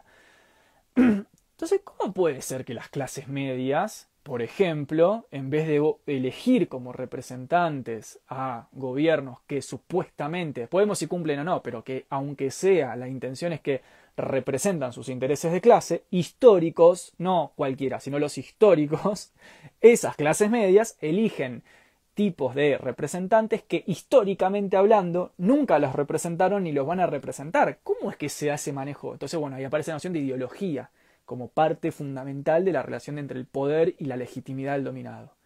todo esto dejamos para otro día, pero bueno, para que veamos lo complejo que es el asunto. O, por ejemplo, llevémoslo al ámbito de lo doméstico. ¿Cómo puede ser que la persona que sufre violencia doméstica, cuando se le pregunta por la violencia, construya un discurso de legitimación del violento o de la violenta o de la subpersona que esté cometiendo la violencia. ¿Cómo puede ser? ¿Cómo es que se construyen los discursos de justificación de los que sufren las violencias con respecto a los que cometen las violencias? ¿Sí? Bueno, ahí es donde Foucault, Bourdieu, Hannah Arendt, Walter Benjamin tienen interés porque se meten en ese problema. ¿Sí? Em, en cambio, cuando hablamos de golpe de Estado, secuestro, tortura y encarcelados, ahí no hay ningún problema. O sea, en términos dificultosos, es eh, monopolio duro y puro de la violencia. Es dominio, no poder. Bien. Em, amo y esclavo, dicen acá. Después dice Leonardo, desean identificarse con las clases altas y no reconocerse como medias. Está bien, pero ¿por qué? Esa es la pregunta, ¿no? ¿Por, ¿Por, qué? Está muy bien lo que decís, por supuesto, pero ¿por qué? ¿Cómo es que se construye esa legitimidad o esa, esa identificación simbólica si somos altuserianos o imaginaria si somos benjaminianos? ¿Cómo es que se construye la identificación con el dominador? Y ya no alcanza con el amo y el esclavo de Hegel, ¿eh? Ah, porque veo que ponen el amo y el esclavo. No alcanza. Ya Hegel no alcanza para explicar esto, porque no es un fenómeno dialéctico. Atentis a esto, ¿eh? Porque esa es como la típica, ah, Hegel, amo el esclavo. No, no, no, no alcanza. De hecho, en la dialéctica del amo y el esclavo del capítulo 4 de la fenomenología del espíritu de Hegel, que son cinco renglones, eh, el esclavo y el amo desarrollan un proceso de identificación, pero dialéctico. O sea que a lo sumo Hegel te sirve hasta Marx, o sea, si sos marxista clásico, pero ya después del marxismo clásico, ya difícil aceptar. De hecho, en Foucault la identificación con la autoridad no es una identificación dialéctica. En Walter Benjamin, años 30, tampoco es una identificación dialéctica. De hecho, Benjamin, lo primero, siendo él marxista, ¿eh? o sea, él va a criticar al marxismo, va a decir, no, no, no, y acá el Tusser lo va a seguir a Benjamin. Benjamin va a decir, no, no, no, la superestructura no es la, la reflexión mimética de la base. Eso que dijo Marx entre base y superestructura, que la superestructura es la reflexión como medio mimética de la base económica. Nada, dice Benjamin. ¿Qué? Si en el medio tenés fantasmagoría, tenés ideología, tenés industria cultural, ¿de qué reflexión me estás hablando? A lo sumo, dice Benjamin, la superestructura es la. Eh, él usa la palabra expresión. Es la expresión fantasmagórica de la base económica. Pero no ya no. Digo, ¿por qué digo esto? Porque ya el marxismo clásico no alcanza para explicar el poder, por eso Foucault rechaza el marxismo. De base. Foucault se acerca al marxismo, pero rápidamente lo deja al lado, porque él cree que el marxismo no alcanza para explicar el fenómeno del poder. O sea, el marxismo, para Foucault, para Benjamin, incluso siendo marxista, ¿eh? Benjamin, eh, el marxismo tiene una visión tan dialéctica y tan monolítica de las clases que no llega. O sea, uno no podría, por ejemplo, con respecto a la, a la, a la nota de los cuatro ejecutados, ¿qué análisis marxista se puede hacer de eso eh, en términos complejos? Más que decir que son cuatro proletarios que fueron tomados por la ideología burguesa. ¿Realmente creerían eso? Es como que es más complejo el fenómeno. Entonces, de hecho, fíjense que es más fácil analizarlo, y de hecho lo hicimos con una visión no dialéctica, como es el jovesianismo, que con una visión dialéctica. Entonces, Hegel y el amo y el esclavo sirven hasta Marx. Después del Marx clásico ya no, no alcanza. ¿sí? Em, ¿Qué más? ¿Qué más? Mm, montón. Acá dice Lautaro, la hegemonía cultural es previa a la hegemonía política. La hegemonía cultural es previa a la hegemonía política. Ah, ahí va.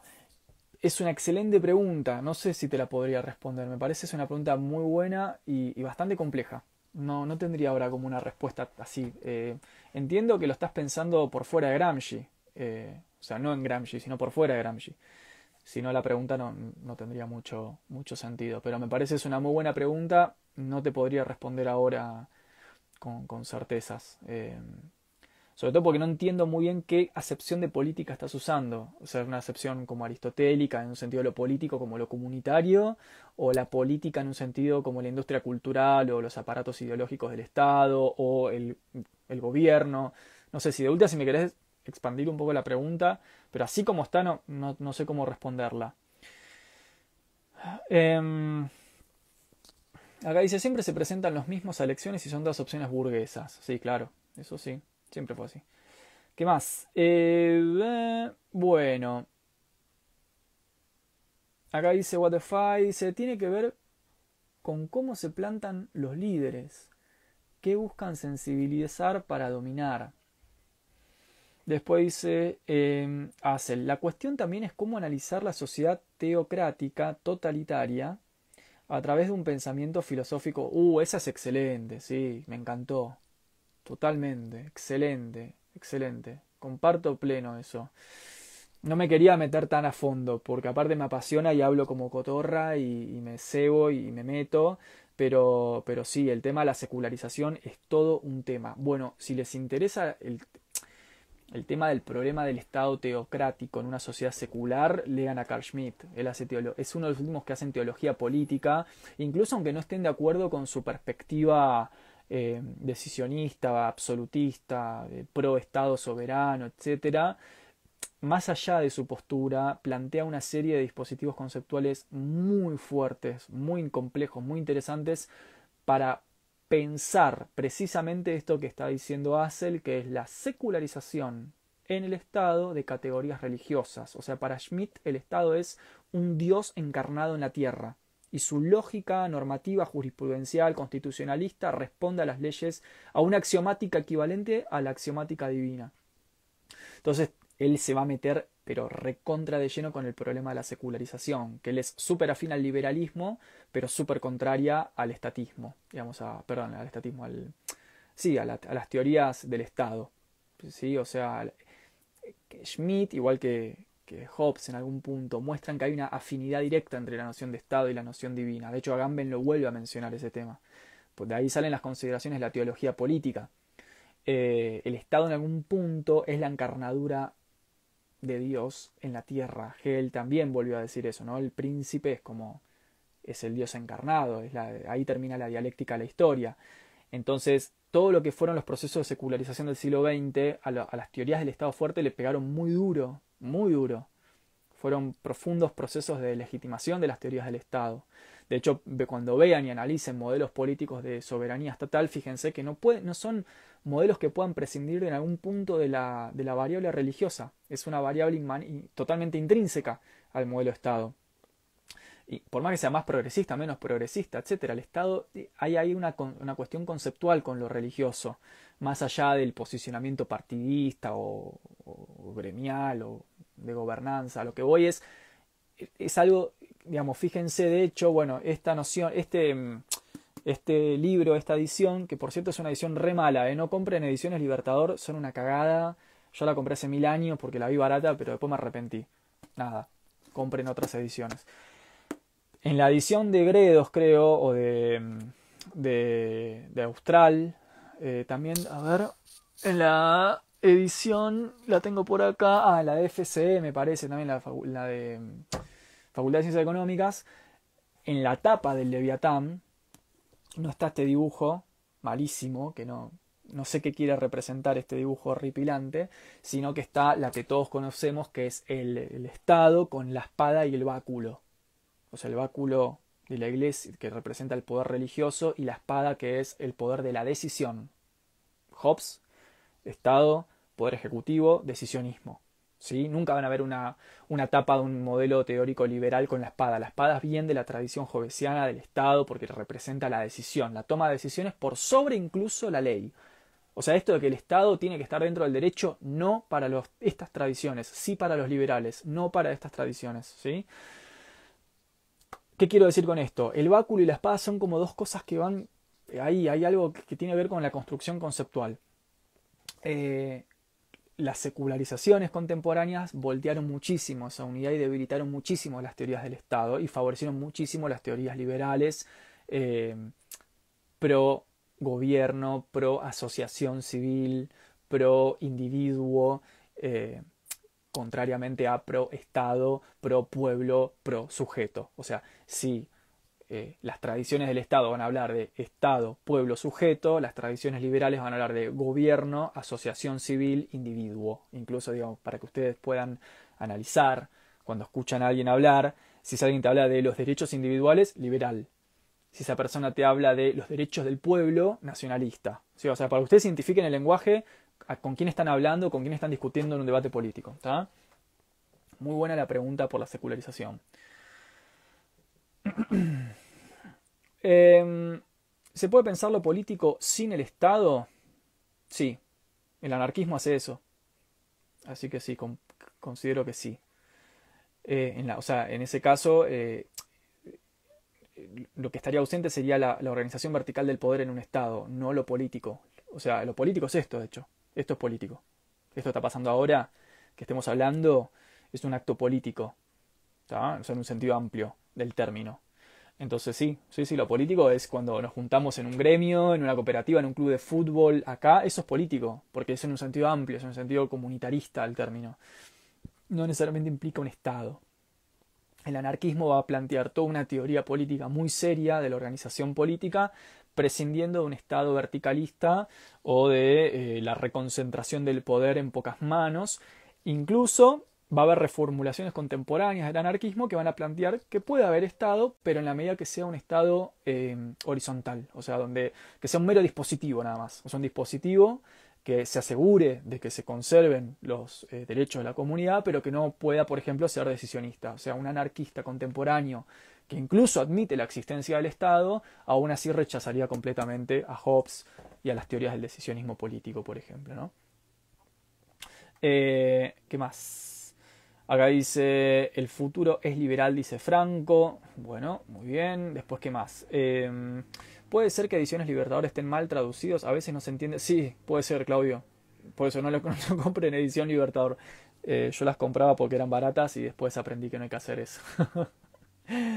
Em, ese dibujo también se usa para el pacto social en Rousseau, claro, porque Rousseau es un republicano, no es un liberal. ¿sí? Eh, ah, después, una vez escuché a alguien que dijo que Hobbes es liberal nunca entendí qué quisieron decir. Em, ¿Qué más? ¿Qué más? ¿Qué más? Hay un montón de comentarios re buenos que están poniendo. Me dan ganas de engancharme debatiendo con todo. Acá dice que todos caímos en libertad.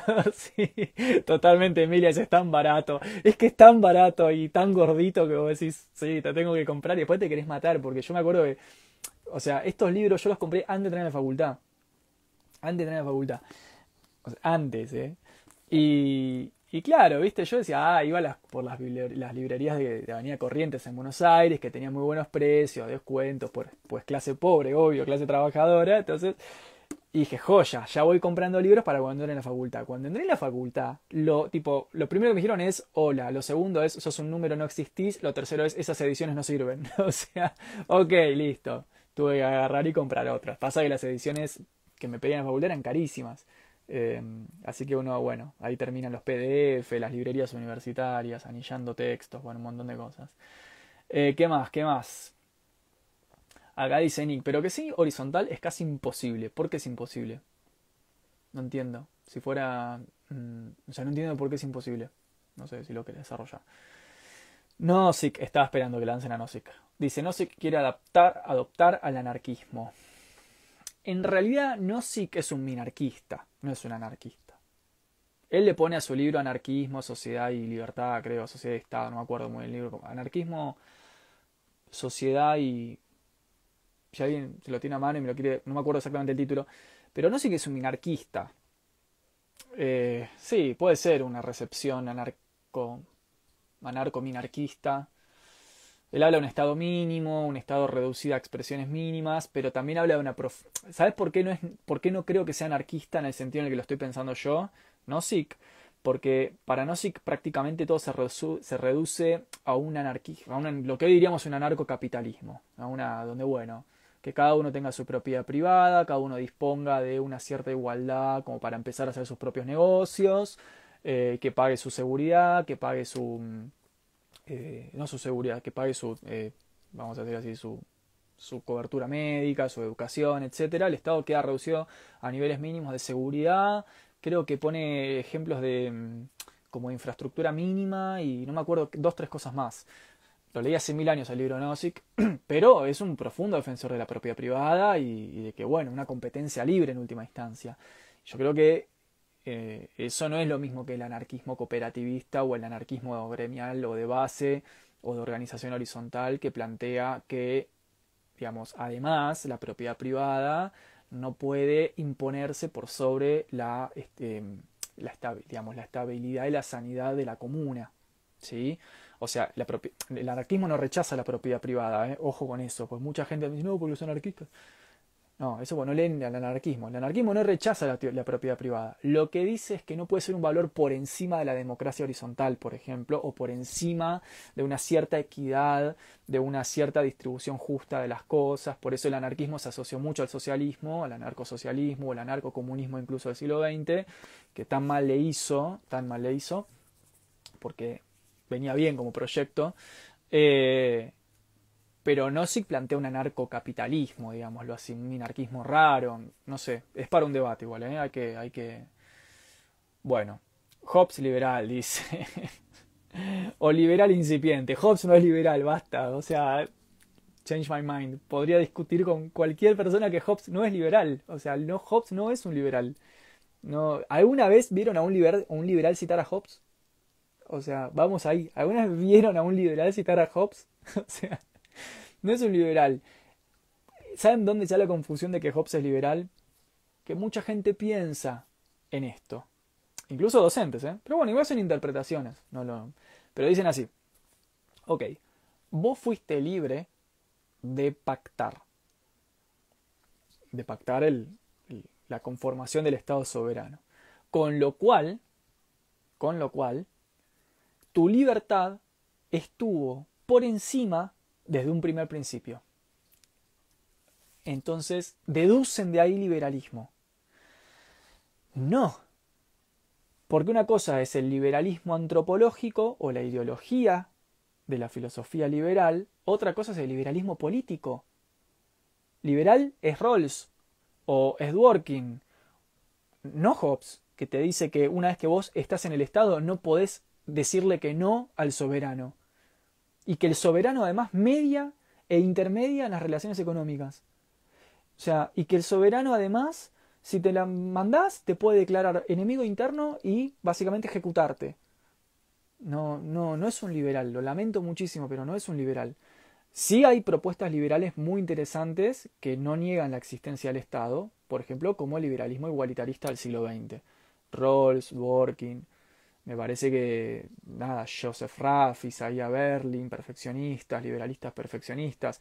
Eh, hay em, Michael Walzer, que se declara comunitarista liberalista, pero son tipos del liberalismo, pero con una conciencia de que, bueno, la justicia y la equidad tiene que estar ahí como, ¿no? Entonces, los liberales como que lo van a mirar a Rawls, John Rawls, ¿no? Que hacía de medio medio prostad. Y bueno, no, estoy en discusión, pero digamos, Hobbes no es un liberal seguro.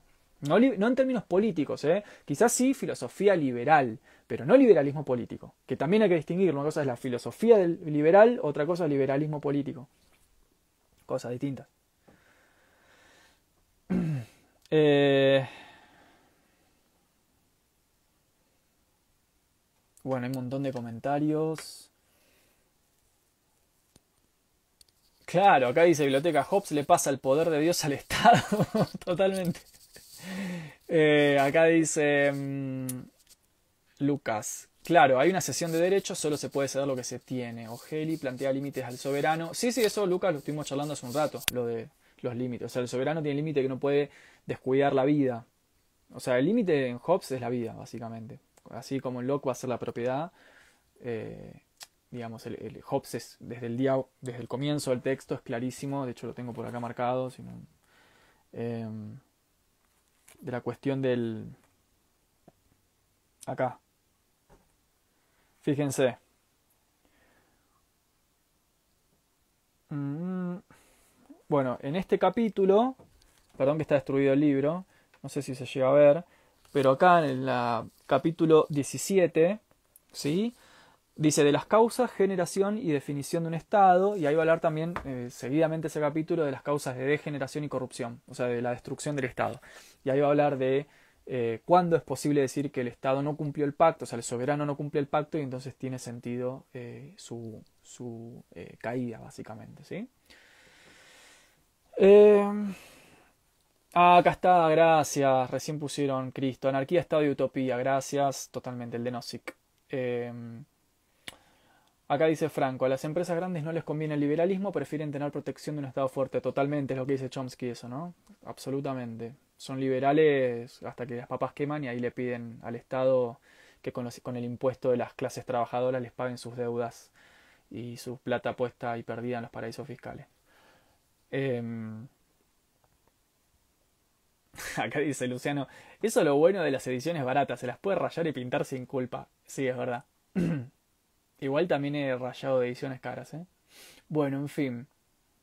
Acá dice Diego, para ir terminando, lo difícil de lo horizontal es que siempre hay líderes, digamos, porque así se dan grupos humanos y es difícil si ese líder desaparece, suele tambalear la orga. Bueno, sí, entiendo lo que decís, obvio, desde el punto de vista de la experiencia empírica uno podría decir eso. El tema es cuando uno quiere deducir teoría política de la experiencia empírica. Ahí sea como quizás el, Por eso estos autores son axiomáticos. Es como que no les importa la experiencia empírica. Lo que si a mí me pasó que por en una orga se fue un líder y se cayó la orga, no hacen una deducción política a partir de lo empírico. O sea, es como que hacen una axiomática. Dicen, bueno, si A entonces B, si B entonces C, si C entonces D. Y así empiezan a derivar conceptos como autoridad, violencia, poder, Estado, soberanía, eh, leyes, etcétera. Pero entiendo totalmente, sí, o sea, desde el punto de vista de nuestra historia empírica, sí, estamos acostumbrados a ver que cuando falta un líder, las clases no se organizan, siguen votando a la derecha, eh, bueno, se derrumban las organizaciones, es verdad. El tema es cómo justificar el tránsito de esa experiencia, de ese registro histórico a una teoría política. Bien. Bien. Em, ¿Qué más? Para entender el anarquismo a cabalidad, el libro de George Woodcock, ah, sí, el libro de George Woodcock, es verdad, muy bueno. Análisis de autores e intento de implementación, totalmente. Em, bien. Vamos terminando, ¿les parece? Me parece que, nada, en realidad, como para cerrar, el tema de, todo el debate que se generó en el FIT con la noticia de, los cuatro ejecutados por la violación de la mujer en frente de su marido, me pareció, más allá de lo terrible eh, y de lo, de lo, realmente indigno de todo lo que nos genera, eh, me parecieron dos cosas. Me parecieron dos cosas. Acá cuando me pongo como, como medio... La primera es que me gustaría que esa clase de indignación que generan a veces esas noticias eh, la sintamos cuando la misma clase de vulneración de humanidades se nos da a 200 metros de nuestras casas, pero que no hacemos nada. ¿Vieron? O sea, estas clases de noticias como que generan impacto. Claro, porque es en Irán, es una imagen, entonces uno se siente, hay una distancia crítica y uno puede sobre eso, ¿no? Ahora, cuando en nuestro propio país eh, tenemos la cantidad de violencia que tenemos, no vemos como la misma cantidad de repercusión ¿no? y de análisis político. ¿eh? Vemos más bien apatía, no se habla mucho. Entonces, a veces siento que no, no nosotros, pero digamos la sociedad en general, de la que nosotros formamos parte, es bastante hipócrita, ¿no? O sea, se indigna porque los casos, no sé, de eh, coronavirus en India eh, o por los cuatro ejecutados en Irán. Y acá a 200 metros de nuestras casas pasa lo mismo. Y no hay ni mucho debate, ni mucha reflexión política, y mucho menos acción política. Nadie sale a la calle a defender a nadie. Nunca. Todo queda medio acá. Entonces, algún día espero formar parte eh, de, de algo que sea material y situado en nuestra región, eh, y que toda la indignación que ponemos en las redes sobre estos temas los pongamos en la calle, digo, y que reclamemos cosas con el cuerpo, en la vereda, eh, nos juntemos, ¿no? Que todo esta lo podamos poner en práctica en nuestro lugar, Eh, no solamente una noticia de un caso en Irán, donde no hay costo político prácticamente, no le puede decir lo que quiera, total, queda ahí. Y lo otro es que tendenciosamente puse una noticia que mezclaba muchas cosas, cosas de la, de la sensibilidad, de nuestra cultura democrática, de nuestra cultura liberal, mucho de lo estético, mucho, o sea, que invitaba como a una confusión de las esferas de la, de la argumentación que invitaba a confundir moral con sensibilidad personal, subjetividad con objetividad, eh, teoría política con, eh, no sé, que si a mí alguna vez me, me, pegaron, entonces yo con la violencia tengo una relación que no me gusta, entonces cuando lo veo digo que, o sea, puse algo que favorecía eh, un empantanamiento del debate para que hoy podamos tratar de purificar y limpiar, ¿sí? me parece que todos los debates políticos de nuestra sociedad deberían ir en categorías conceptuales claras. Eh, me parece que así como decíamos hace un rato, si nosotros acá tenemos la capacidad entre nosotros, que somos menos de 200 personas, de, que se nos nublen las ideas a veces, de que se nos mezcle lo personal con lo público, eh, las teorías de la justificación con la descripción, que se nos mezclen lo relativo con lo objetivo, lo subjetivo con lo objetivo, eh, imagínense lo que puede hacer un medio. Imagínense lo que puede hacer un medio. ¿sí? Entonces un poco también eso, ¿no? Y bueno, después nada, eh, hoy tocó Hobbes, pero el encuentro que viene podemos hacer algo, con algún liberal. Hay, hay, liberales que me gustan mucho también, eh, que me parece que tienen una teoría política muy buena, muy respetable. Yo no soy de vertiente liberal, en el sentido del liberalismo, pero, pero no por eso desconozco la profundidad intelectual del liberalismo y la cultura del verdadero liberalismo, no, no del, no de lo que ahora aparece como liberalismo, que ya sabemos que no es liberalismo. Estamos hablando del liberalismo de verdad. Eh, me parece que tienen una cultura y una tradición muy fuerte y muy importante, al igual que las culturas nacionalistas, eh, las culturas pro Estado, me parecen igual que la cultura anarquista. Me parece que el desafío político y, nuestro es que, aunque tengamos nuestras posiciones tomadas, eh, dejarnos, digamos, contactar e impregnar también de la teoría de los demás, y hay un gran autor que el otro día con una persona que me escribió por privado, no sé si está ahora, em, me, lo, me, lo me, lo, comentó y yo le dije que lo había citado a este autor eh, en mi tesis de licenciatura, que es eh, Roberto Gargarela, que Roberto Gargarela, Gargarela em, escribe mucho sobre los debates entre comunitaristas, liberales, republicanos, eh, marxistas, es un, gran pensador de, las recepciones contemporáneas del republicanismo, del comunitarismo, del liberalismo, del liberalismo igualitarista, del liberalismo de igualdad de oportunidades, bueno, todas las tradiciones. Y él eh, decía esto, que charlando con, el que me escribió por privado, el, que me escribió por privado a la vez hizo su tesis con Gargarela, eh, que Gargarela siempre decía que a todas las teorías políticas hay que mirarlas según su mejor luz. Y me parece que que eso es importante también. Si no, generamos como burbujas donde, bueno, acá yo no me muevo y entonces estoy en mi burbuja dogmática y no interactúo con nada más que con mi propia burbuja. Y en eso caen todos, los liberales también caen. De hecho, hoy vemos a los famosos liberales de hoy o libertarios de hoy, que vaya a saber, son como raros, pero bueno, es esa gente, eh, criticando, o sea, mientras que defienden la libertad como valor supremo, critican las decisiones libres de otras personas para elegir otros proyectos políticos que no son los de ellos. Entonces uno dice, ¿estás hablando en serio? O sea, acabas de decir hace cinco segundos que defendés la libertad irrestricta de todos los seres humanos, pero si ese ser humano elige ser feminista, progresista, marxista, nacionalista, etc., lo recontrarrebardias a más no poder. O sea, mucha libertad no le está respetando. En realidad, son fascistas que se hacen llamar liberales, esa es la realidad. ¿sí? Son gente de derecha, fascistas, que se hacen llamar liberales. Los verdaderos liberales, los liberales de verdad, eh, como dice Rawls, defenderían a capa y espada el pluralismo ideológico, por ejemplo, y plantearían una teoría política en la cual no habría ningún problema de interferencia entre pluralismo ideológico y, por ejemplo, como dice Rawls, el concepto de razonabilidad pública, donde una cosa es la razonabilidad de lo público, otra cosa es que vos en tu esfera privada quieras ser o marxista, o feminista, o progresista, o conservador, o nacionalista, o liberal, etcétera, etcétera. Entonces, bueno, digo, para que pulamos un poco, porque si no... Eh, nos pasan por arriba con la sofistería y la retórica. ¿eh? Eh, bueno, me voy. Espero les haya sumado en algo. Les agradezco mucho esta compañía. Tenía ganas de hacer. Nunca creo que hicimos un vivo sobre política, me parece. De, filosofía política clásica, me parece.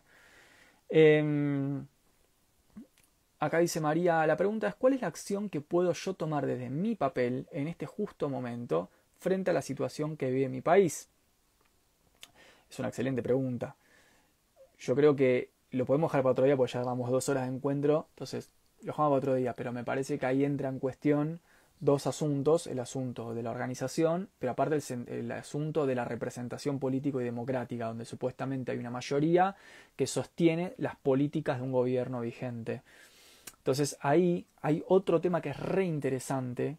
Lo dejamos para otro día, pero es re interesante, que es la relación entre... Eh, ay, se me fue la cabeza se me recontra fue. Y tenía una pregunta que me hizo, que es ahí María. Eh, ah, se me fue. ¿Vieron cuando es tipo... Se fue. Desapareció. Y aparte era re interesante. Ah, ya está, ahí me acordé. ahí volvió.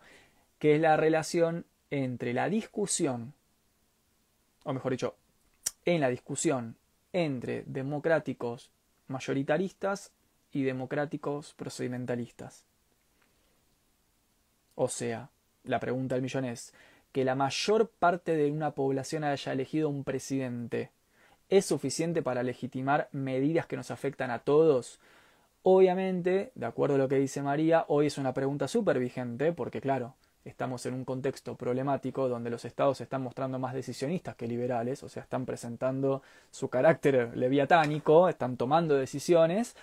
Entonces, eh, uno puede preguntarse, bueno, pero ¿qué de, no sé, del 100% de la población, no sé, el 60 haya votado esto, ¿alcanza para legitimar el decisionismo? Bueno, eso es todo un debate que no lo vamos a desarrollar ahora entre democráticos procedimentalistas versus democráticos mayoritaristas. Bueno, todo un debate que tiene que ver con la autoridad y tiene que ver con la, organización y con la legitimidad de las prácticas populares que tratan de pasar por encima de, o sea, la pregunta es hasta dónde podemos como organización popular pasar por encima de una medida gubernamental cuando hay una democracia de fondo. Bueno, otro debate. En fin. Em, bueno, me alegro de que les haya gustado. Eh, cualquier duda me escriben, ya saben, como siempre. Em, tengo pensado, para, acá lo tengo anotado, para el otro domingo, nada que ver con filosofía política, pero anoté más o menos el, no sé si se llega a ver el, el diagrama. Es un esquema muy sencillito que armé con mi, mi lápiz y mi hoja de dos hojitas para la semana que viene acerca de la relación entre ser sujetos que estamos en cambio y la pregunta por si nos podemos conocer en el cambio. O sea, ¿pero por qué? Pero no desde el punto de vista de eh, la pregunta facilonga, ¿no? ¿Me puedo conocer a mí mismo? No, la pregunta es, si estoy cambiando y todo conocimiento es un concepto estático, ¿cómo es que el concepto estático puede ser posible en el cambio? ¿Cómo es que yo puedo decir yo soy algo en el cambio? ¿Qué busco mostrar con esto? Bueno, intento mostrar para el encuentro de la semana que viene, igualmente seguramente vamos a armar un, un seminario, porque es bastante complejo el asunto, cómo se está manipulando a escala masiva a la gente, pero masivo, ¿eh? eh con todo lo que tiene que ver con el autoconocimiento, el autodescubrimiento, em, todos estos movimientos de mercadeo de la angustia y de la tristeza que apelan a la idea de que nos podemos autoconocer y que en ese autoconocimiento se da la autorrealización y el autodescubrimiento y que eso es un proceso posible y que bueno, uno va y paga por él porque eh, básicamente se le dé el decálogo de la felicidad. Y yo lo que no termino de entender cuando, cuando veo tantos espacios de promoción de estas actividades eh, es por qué presupone, por ejemplo, ¿no? Taller de autoconocimiento eh, astral, con piedras, con flores, con ejercicios de meditación, yo qué sé, no sé, cualquier cosa, ¿eh? ¿Por qué se presupone que ese autoconocimiento, o sea, ¿por qué nunca se hace la pregunta previa a eso? Que es, ¿es posible el autoconocimiento? Yo creo que no es posible, al menos en los términos vulgares en los que hoy se maneja. Partamos de la base de la tesis del inconsciente, o sea, ya ahí ya, ya, tenés, algo así como el inconsciente en el medio, ¿no? O sea, ¿por qué habría autoconocimiento? ¿De dónde sale esa idea? Entonces yo, como veo que le están sacando eh, mucho a la gente con esto, quería como plantear una charla en la cual no convencer a nadie de nada, sencillamente mostrar que la idea del autoconocimiento, esta idea bien liberal, bien posmoderna, bien del sujeto que dice, bueno, martes me voy a ir a autoconocer un toque entre trabajo y trabajo, llevo a los chicos a la escuela, a la tarde llego a casa y me autoconozco de 6 a 8 eh, en el taller de, de flores de Bach. No, esa idea como muy abstracta y desvinculada de lo que realmente es la tradición de 2000 años que sostuvo las críticas y las legitimaciones frente a la idea del autoconocimiento. Bueno, entonces, para no llevarlo a un lugar dogmático, voy a hacer el desarrollo de las ideas a partir del concepto crudo, nociológico, del concepto en relación al devenir del yo. ¿Sí?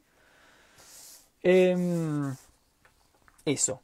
Voy a mostrar las dificultades que hay de, eh, con respecto a la idea del autoconocimiento en la medida que un concepto es algo estático y que el yo es algo dinámico. Entonces, ¿cómo es que el cambio se puede relacionar con lo estático? Entonces vamos a hablar un poco de Heráclito, un poco de Kant y un poco de algunas ideas así muy por arriba, muy, muy, muy por arriba, para eh, esto.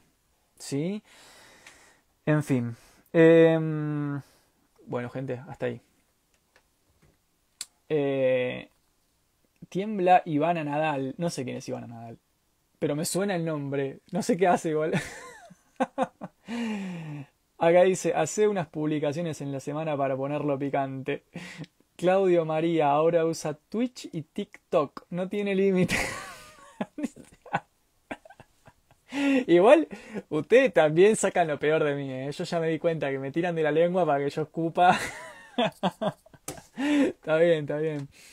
Bueno, en fin, vamos hasta acá. Em, en una semana y media vamos a arrancar también un círculo abierto, gratuito y libre de lectura de Hannah Arendt. ¿Sí? Eh, para los que se quieran sumar, vamos a estar con Hannah Arendt y eh, la cuestión de eh, la experiencia humana. ¿Sí? El libro La experiencia humana o La condición humana, perdón. La condición humana. Se pueden anotar, es, no se necesitan conocimientos previos, es gratuito, es los domingos a la noche. Se suman y el límite es de 100 personas, o sea que hasta 100 entran, ya hay como 50, 60. Eh, cuando publique la apertura en estos días, me dicen yo, yo, yo, yo, les paso el link y ya. Eh, eh, seguramente en un mes vamos a estar empezando un círculo, no un círculo, un grupo de estudio de Spinoza de carácter internacional para, para estudiar a Spinoza de más o menos unos 3-4 meses de estudio concienzudo y profundo de Spinoza. También los círculos de lectura son círculos para los que nunca se sumaron. Ya hemos leído con, muchos de la comunidad Charla Filosofía varios libros. Hace dos años que venimos con los círculos de lectura, hemos leído varios. Son experiencias muy enriquecedoras, eh, muy grupales, horizontales, eh, de, mucha reconstrucción de texto y mucho, mucho trabajo en grupo, están muy buenos, son libres, abiertas y gratuitas. Así que les aviso. ¿Y qué más? Ah, bueno, y en estos días eh, seguramente voy a estar sacando una, eh, una actividad con estoicos. Bueno, yo qué sé, para los que quieran. Bueno, en fin, hasta ahí nomás. Si no, me voy a aparecer a Ivana Nadal. Pero bueno, es casi todo gratuito. Eh, saludo de México. Bueno, y el curso con Simón Levy para principiantes, eso después voy a hablar con Simón, es verdad, después le tiro un WhatsApp y le pregunto porque me tiró la del, la del curso y no sé en qué quedó, sé qué fue con Simón. Bueno, gente, nada, besote súper grande, me encanta poder compartir esto con ustedes em, y espero que a ustedes también les guste y que les nutra. Y que empecemos a ver que la filosofía es esto, es energía, es potencia, ¿sí? es decir, sí, no, esto está bien, esto está mal, esto es así, O sea, saquemos la filosofía de este lugar medio eh, posmo, de que no, la filosofía es la búsqueda de la honestidad y que la naturaleza y como eso de nunca decir nada, no, filosofía es que cuando pienso que creo algo en realidad me doy cuenta que es relativo. Basta, por Dios, no quiero escuchar más eso. Todas las semanas escuchando la misma porquería.